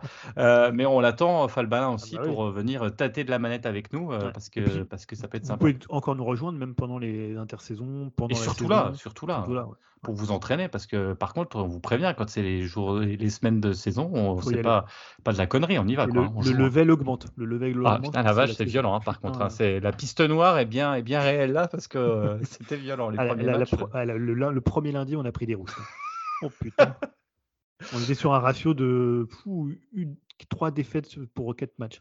Ouais, c'était violent. Voilà, on pourrait en parler des heures. C'est un peu le meilleur jeu de l'année. C'est le GOTY. Mais Nintendo, vous faites chier. Arrêtez de faire des online euh, vraiment pourris. La Switch, c'est vraiment une des pires consoles de l'univers. Et voilà. Mais voilà, en même temps, le online, moi, c'était ma crainte. Je pensais que ça allait pas du tout marcher, qu'il y aurait des lags de fou. Et encore, il n'y en a pas tant que ça, tant que la connexion est bonne. Voilà, on en a fini avec Mario Striker, mais on en reparlera. Eh oui, Yao, t'as vu, on a été vite finalement. Tu avais dit pas un quart d'heure, on a fait 10 minutes. Et c'est toi qui conclus en plus. Incroyable, mais vrai. Ouais, bah moi je vais faire honneur à, à Greg et je vais suivre point par point les trois minutes, euh, comme il avait briefé. Je suis un bon Allez, élève. on lance le chrono. Alors, ouais, incroyable, mais vrai. Alors, c'est le dernier du pieu. Hein, euh, je sais que c'est ton réel préféré, Jérémy. Alors, je vous fais le pitch. Hein, c'est Alain et Marie achètent une maison qui recède quelque chose d'incroyable selon leur agent immobilier. Et point, j'irai pas plus loin vu que moi, j'avais pas regardé mon annonce et donc du coup, euh, été agréablement surpris. Faut pas dire ce qu'il y a. Ouais, après, agréablement surpris. Apparemment, c'est dans le pitch qu'il y a. Je sais pas. Euh, donc, qu'est-ce que c'est? Donc, comme je disais, c'est le dernier du, du annuel, on va dire, hein, vu que lui aussi il est ultra productif, hein, comme Jules, comme David E. Kelly, euh, tous ces grands artistes. Et donc, je suis devenu, je crois, un fan ultime de, de ces propositions. Bah, encore une fois, il nous entraîne dans un univers différent, avec une trame absurde comme, comme il sait les faire. Je dirais même unique, hein, ça fait plaisir dans ce paysage euh, tout court, en fait, j'allais dire cinématographique, que ce soit français ou ailleurs. Euh, je ne peux rien dévoiler, hein, j'ai bien envie, n'est-ce pas, Dim, de, parler de certains trucs du film, mais bon, J'étais pied de rire euh, quasiment pendant tout le film, même s'il y a quand même des passages euh, qui font bien afficher, qui sont euh, même voire cyniques, assez dramatiques. J'ai notamment, grâce à Magimel, il est jamais aussi bon que quand il se fout de sa, de sa propre image. Donc, franchement, il est exceptionnel dedans. Marion Chabat, franchement, il régale pour moi. C'est le sosie de Jamie d'ailleurs, s'il y en a qui veulent regarder. Actuellement avec sa barbe. Et non, il est impérial dedans. Euh, il y a comment ça s'appelle du coup aussi Il y a Drucker, il y a Drucker aussi qui est bien. Euh, Anaïs Desmoustiers que je connaissais pas aussi qui est parfaite dedans. Enfin bref, c'est sont au top les, acteurs et actrices. Et donc en plus, je disais c'est ultra drôle et toujours décalé avec son humour, mais aussi ça parle du, narcissisme, de la peur de vieillir et l'acceptation du vieillissement. Donc bref, c'est toujours euh, un temps absurde avec un petit fond de réflexion. donc c'est encore un grand cru pour moi. Donc depuis au poste, je suis friand, je suis jamais déçu et, voire même de film en film, ça monte euh, crescendo. Donc, euh, je termine juste et là, j'attends vraiment son prochain euh, fumé. Fait tousser. Fait tousser, ouais. Donc, mais maintenant, ma seule petite reproche, c'est que je trouve qu'il est quand même sur des sortes de rails niveau réel. C'est peut-être parce qu'il vraiment il y a peu de budget, mais j'aimerais quand même qu'il fasse un, film entre guillemets, un double A, voire avec peut-être plus d'ambition cinématographique, enfin filmique, on va dire. Et du coup, je suis curieux de voir film. Il ne fait pas tout ça, mais je pense que ça va rester dans sa ligne directrice. Je pense pas qu'il va s'octroyer des trucs, vu quand même c'est inspiré de Sentai. Et dans les Sentai, il y a quand même de l'action et des cascades et des monstres, mais je pense qu'il va bifurquer vers autre chose. Euh, je pense, vu les retours qu'il y a eu. Mais bon, je suis quand même curieux, donc pour moi, c'est quand même un grand cru. Et comme d'hab, je le classe dans mes films de l'année, parce que moi, Dupieux, euh, franchement, ce mec, euh, il me régale de film en film et le cast est parfait. Et juste une petite pub pour Gantz, c'est comme ça qu'on s'est dirigé des acteurs. Hein, voilà, présente la graine avec ton pack du caca là. Vas-y, Jérémy, tu voulais dire. Alors que c'est notre ambition quand même. Hein. une autre ambition chez Monsieur Ouais, mais au moins il s'est dirigé des acteurs, c'est ça l'essentiel aussi quand tu fais un film. tu mets pas un gars qui sort du 93 qui s'appelle Samuel Billon et qui parle comme une Kaira autant du Gévaudan avec un gars qui fait du kung fu là, un amérindien, je sais pas quoi. Ouais, vas-y, je t'écoute, dis-moi. Ah, déjà, bah, j'ai vu des extraits sur YouTube de Fumer fait tousser et je pense que ça sera toujours dans la même lignée. Euh. Ah. ça, va être un petit budget, hein, ça, je préviens tout de suite. Euh, sinon, ouais, je te rejoins. Moi, j'ai aussi beaucoup aimé. Hein. Bah, moi, quand tu as du pieux, je, crois que je les ai tous vus au ciné et je suis vraiment ultra fan. Euh, j'adore toujours ces films un peu euh, concept comme ça, où tout repose sur, on va dire, sur ce fameux mystère qui se passe dans la maison. Et non, bah pareil, j'ai énormément aimé. J'ai trouvé ça vraiment bah, super bien joué. Bah, Benoît Magimel, moi, il m'a tué. Hein. Ah, bah, je suis pas un spécialement fan de Benoît Magimel, mais, là, se régale, quoi. un gros gros beauf de service, juste euh, monstrueux. Et euh, non, non, j'ai vraiment trouvé ça cool. Je, je le, va dire, je le rapprocherai au Dain. T'en parlais tout à l'heure, Jérémy. Ouais. Euh, pour, le côté un peu plus, pour le côté un peu plus sombre. Euh, c'est euh, quand t'as du pieu, à chaque fois ces films, ils suivent, ils se ressemblent sans se ressembler. Enfin, ils ont toujours. Il y a des films feel good, il y a des films un peu plus sombres. Et là, on va dire, c'est la partie un peu plus sombre. La fin, elle est vraiment, voire même un peu, on pourrait limite tomber, limite un peu dans l'horreur, on va dire, ou horreur psychologique. Ouais, avec des belles images. C'est peut-être même son film le plus sombre. Hein. Même plus que ah, le Dain. Le Dain, c'est sombre. Hein. C'est même plus que sombre. quoi. C'est presque glauque. Quoi. Enfin, même l'ambiance. Ouais, mais je pense que psychologiquement, c'est largement plus sombre. En fait. C'est quand tu vois le ouais, C'est ça. Et euh, moi, je ne m'attendais pas du tout à ça. En fait. Je pensais vraiment que ça allait être une petite comédie légère au vu de l'affiche. La, de euh, deux, deux, trois petites bandes annonces qui passaient par-ci par-là. Euh, je pensais vraiment que ça allait être plus feel good, mais non, non, pas du tout. Hein.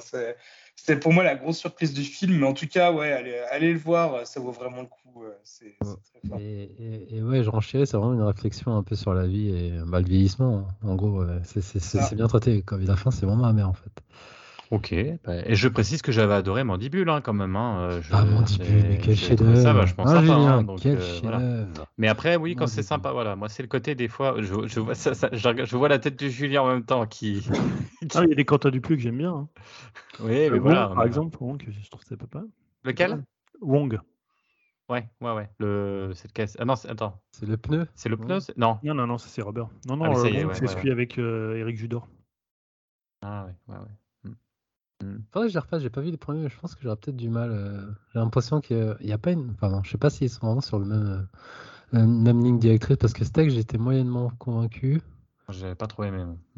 Et après, je trouve quand même il y a une sorte. Enfin, je sais pas, cassure, ou peut-être. Euh, à partir de pas, je trouve que c'est pas la même dynamique que les autres, mais bon. Après, je connais pas si ça filme. Moi, c'est toujours pareil. Moi, je trouve que ces concepts sont excellents, mais heureusement que c'est court parce qu'au bout d'un moment, je m'ennuie un peu. Ah oui, c'est 1h14, je précise. Le film est 1h14, donc c'est nickel. tu vois, tu te dis pourquoi il fait pas un film tous les, tous les 3 ans qui ait plus d'ambition, quoi. Et qui soit peut-être plus travaillé plutôt que d'avoir. Après, il a peut-être plein d'idées de concepts. Ouais, c'est des concepts, mais la Big ID fait pas forcément un bon film. Enfin, après, voilà. Mais j'entends, par contre, les idées sont excellentes. À chaque fois, tu dis, c'est ah bah, sympa. Carrément, Mandibule, j'avais hâte de le voir, et puis après, je l'ai vu, quoi. Mais... Moi, le Dain, j'ai adoré le début. J'aime bien le concept tout le personnage principal, un ça peut être un objet. Enfin, je trouve ça génial. Et une fois passé le, quand tu as compris en fait où tu veux en venir, tu dis ah bah c'est j'ai compris et puis après bah tu t'ennuies parce que tu as compris. Enfin pour moi, parce qu'en fait si ça ça décolle pas plus tu as compris en fait et là tu te dis ah OK voilà. Mais bon après j'entends et j'entends que mmh. c'est pas pour rien qu'il y a beaucoup de gros fans et je respecte complètement et heureusement et je l'ai déjà dit la dernière fois, heureusement qu'il est dans il est il est présent dans le cinéma euh, dans le paysage euh, audiovisuel euh, enfin cinématographique français. Heureusement qu'il est là. Ouais, et j'en remets une couche, c'est ce que j'aime bien les acteurs, tu vois, qui se font plaisir et qui s'amusent bien en fait, c'est ça qui, qui dégage. Mmh. Et du coup Dim, tu disais, tu as vu quelques extraits. J'espère que dans mes débuts, il a sorti quand même des FX. Alors j'espère qu'il y aura quand même des kaiju et des petits monstres dans Fumée. Fait tousser. Ah, j'ai pas, vu dans les extraits, euh, dans les extraits, ça pas des dialogues. Je suis pas, je suis pas très rassurant là-dessus. J'ai vu les extraits et c'est quand même, euh, je crois que c'est très très éloigné. On est plus dans du dialogue complètement du mm. grand n'importe quoi, plus sur euh, la cigarette quoi. Enfin, de ce que j'ai vu. Enfin, j'ai entendu que c'était son meilleur film. Et ah que c'était le plus triste pour le coup. c'est Pardon le cinéma, je crois, l'avait chroniqué. Il était à Cannes, hein, Fumé fait tousser. Mmh. Donc il y a déjà ah des gens qui l'ont vu et qui ont fait, des, fait des retours dessus. Donc si vous intéresse, vous pouvez écouter Pardon le cinéma, ils en ont parlé, je crois. J'attends de les voir. Il n'y a pas eu de date de sortie en plus annoncée pour celui-là, je crois. Je sais plus. je crois non, mais vu que le, vu que le dernier vient de sortir, à mon avis, il va attendre au moins 6 mois. Je pense que ça sortira peut-être fin d'année, début d'année prochaine. Pour Noël. Bon, Dim, ton son commence à faire du buzz. Ça, sous-entend que c'est bientôt la fin et que ça va exploser. Et on sait très bien que joué à Mario Striker. Hein. Ouais, puis on n'a pas que ça à faire. Nous, on a, on a une légende à créer. C'est ce qu'on disait avec Julien tout à l'heure. Et là, on a du boulot. Euh, bah, écoutez, une bien belle émission avec beaucoup de choses, plein plein de trucs différents. Euh, alors après, est-ce qu'on va se voir avant, avant Noël? Ah, euh, Oui, avant, avant l'été. avant l'été, peut-être, on verra. Je sais pas. Il y a le 3 août hein, déjà, je l'ai dit. Hein. Ah oui, ta petite capsule euh, pour. Euh, ouais, ouais, ouais, ouais, Après, après, une capsule, ce qui est bien, c'est qu'on n'a pas de place pour être à 25 dedans, donc euh, peut-être qu'on sera très très restreint. non, mais par contre, en, parlant de capsule, moi j'ai quand même essayé de choper une personne qui habite au Japon et qui bosse dans les jeux vidéo. c'est cool. Interview cet été. Non, c'est top, ouais. Julien, tu voulais dire? Et surtout, il y a un, petit film là qui sort, qui est sorti hier, qui justifie quand même de faire peut-être un, autre podcast quand même. C'est le nouveau film de Park Chan-wook, Decision to Live. Ah, mais on va refaire un. De toute façon, c'est obligé avant de partir. Allez, on l'annonce. Peut-être. Bon, eh ben, écoutez, euh, on va finir en musique quand même. Alors là, j'en ai rien à faire parce que ça fait ça fait deux ans que je suis là presque. Et à chaque fois, je dis j'ai ma musique. Et on me dit non. Et là, et là, il n'y avait pas le choix. Bon, bah... J'ai attendu 5 ans, Attends, d'avoir. C'est vrai, vrai, que c'est pas facile. Hein. Il y a des trucs, autant il y a ah, des trucs que tu peux avoir, mais faut pas déconner avec la Et là, alors là, il a dit bon, allez, ok. En fait, je crois que je vais pas donner le choix, je crois. Mais, euh, mais en tout cas, je remercie tout le monde de me laisser mettre mon petit disque. Euh, non, mais j'avais parlé de, du dernier album de Porcupine Tree, euh, Closer's Continuation, qui est sorti, qui est bon, bah voilà. Si ça me fait encore penser, j'en avais parlé, mais c'est le même principe que le dernier Tool, c'est-à-dire que c'est un album où les gars, ils sont, ils ont tout mis dedans. Franchement, le son est nickel. Il y a plein de morceaux différents. On est pas, on est vraiment dans la lancée de ce que peut faire Porcupine Tree avec des petites, euh, des petites évolutions quand même en termes de trucs un peu électro, avec des, des trucs hyper mélodiques. c'est quand même du brut de décoffrage avec un côté très propre quand même, donc euh, âme sensible s'abstenir hein, quand même. Euh, le batteur, enfin le niveau rythmique est juste hallucinant. Steven Wilson est à la guitare, à la basse et, je vais vous dire qu'il tabasse aussi à la basse. vous écouterez Eriden, le premier morceau euh, qui est hallucinant sur la basse, qui est très très bon. Euh, Rats Returns, euh, qui est bien bien avec des gros riffs rock qui marchent très très bien. Bref, je vais pas vous faire tout l'album, mais là, ce que je vous propose, c'est un morceau en fait, qui s'appelle Walk the Plank et qui en fait est un morceau un petit peu différent. Je me suis dit tiens, ça serait intéressant de montrer autre chose. C'est pas le morceau le plus simple, c'est un morceau même qui est un petit peu un peu bizarre avec des, batteries un petit peu électro. Bon, en attendant, le batteur est toujours là, et il, fait ce qu'il fait, il fait le café. Moins de guitare, une basse et une rythmique assez, et un groove assez spécifique, assez particulier, mais c'est le morceau peut-être le plus court qui vous fera pas forcément, qui vous montrera pas forcément euh, comment est l'album, et qui vous montrera aussi une autre facette de Porcupine Qui est quand même un groupe qui est quand même énorme. Euh, enfin, faut dire ce qui est. Et voilà, bah, je suis très content euh, que vous puissiez écouter ça. Donc, euh, le morceau s'appelle Walk the Plank. Et voilà, je vous conseille aussi l'album par la même occasion qui est très bien. Et bah, écoutez, je crois que c'est terminé. Et puis, je vais vous dire bonsoir à tous. Ah bah non, tout, le monde, a déjà coupé son micro, tout le monde est parti. non, non, je suis là. Salut tout le monde. Son le dim commence pour ce numéro qui dure 3 heures et Greg va pas être content encore. Non, on est bon, on, a, on est à 2 Non, il est court là. C'est très, très court. Non, non, on a, on a parti sur Mario Strascar qui a pris 40 minutes, mais. ah, quelle mauvaise foi, ce type, quelle mauvaise foi. Déjà, invite-moi sur, euh, sur les Tortues Ninja, puis on en reparlera. Ah ouais, tu parles, je vais lancer l'invitation et dans une semaine, j'aurai rien du tout. Mais préviens quand t'envoies une invitation. Enfin, je sais pas, bah, quand t'es plus jeune. Quand Attends, excuse-moi, quand t'invitais, à l'époque, on avait. l'émission là ou plus de quoi là ah, non, c'est pas fini, mais c'est des conseils aussi. Quand t'invitais, quand invité une, la gente féminine, quand tu leur disais je t'invite, tu leur appelais, tu les appelais ou tu leur, tu leur disais pas En 2022, c'est fini. Le minimum. Enfin, tu appelles les gens, tu leur dis, eh oh, tu veux pas jouer avec moi, tu vois, que je le sache. Oh c'est comme ça que vous faites sur Mario Striker. Ouais, je sais pas. Je pense pas. Hein. Bon, allez, bonne soirée à tous et puis euh, à bientôt euh, pour le dernier Back haut du coup, c'est ça? Bah, Peut-être, ouais. Ah, ça serait cool. Ça serait cool. Bon, allez, bonne soirée. Allez, ok, ça marche. Salut. Salut. This ship is now underwater, and the rats will never find their way back again. My span, it gets shorter. One, two, three. And I don't appear to fit my skin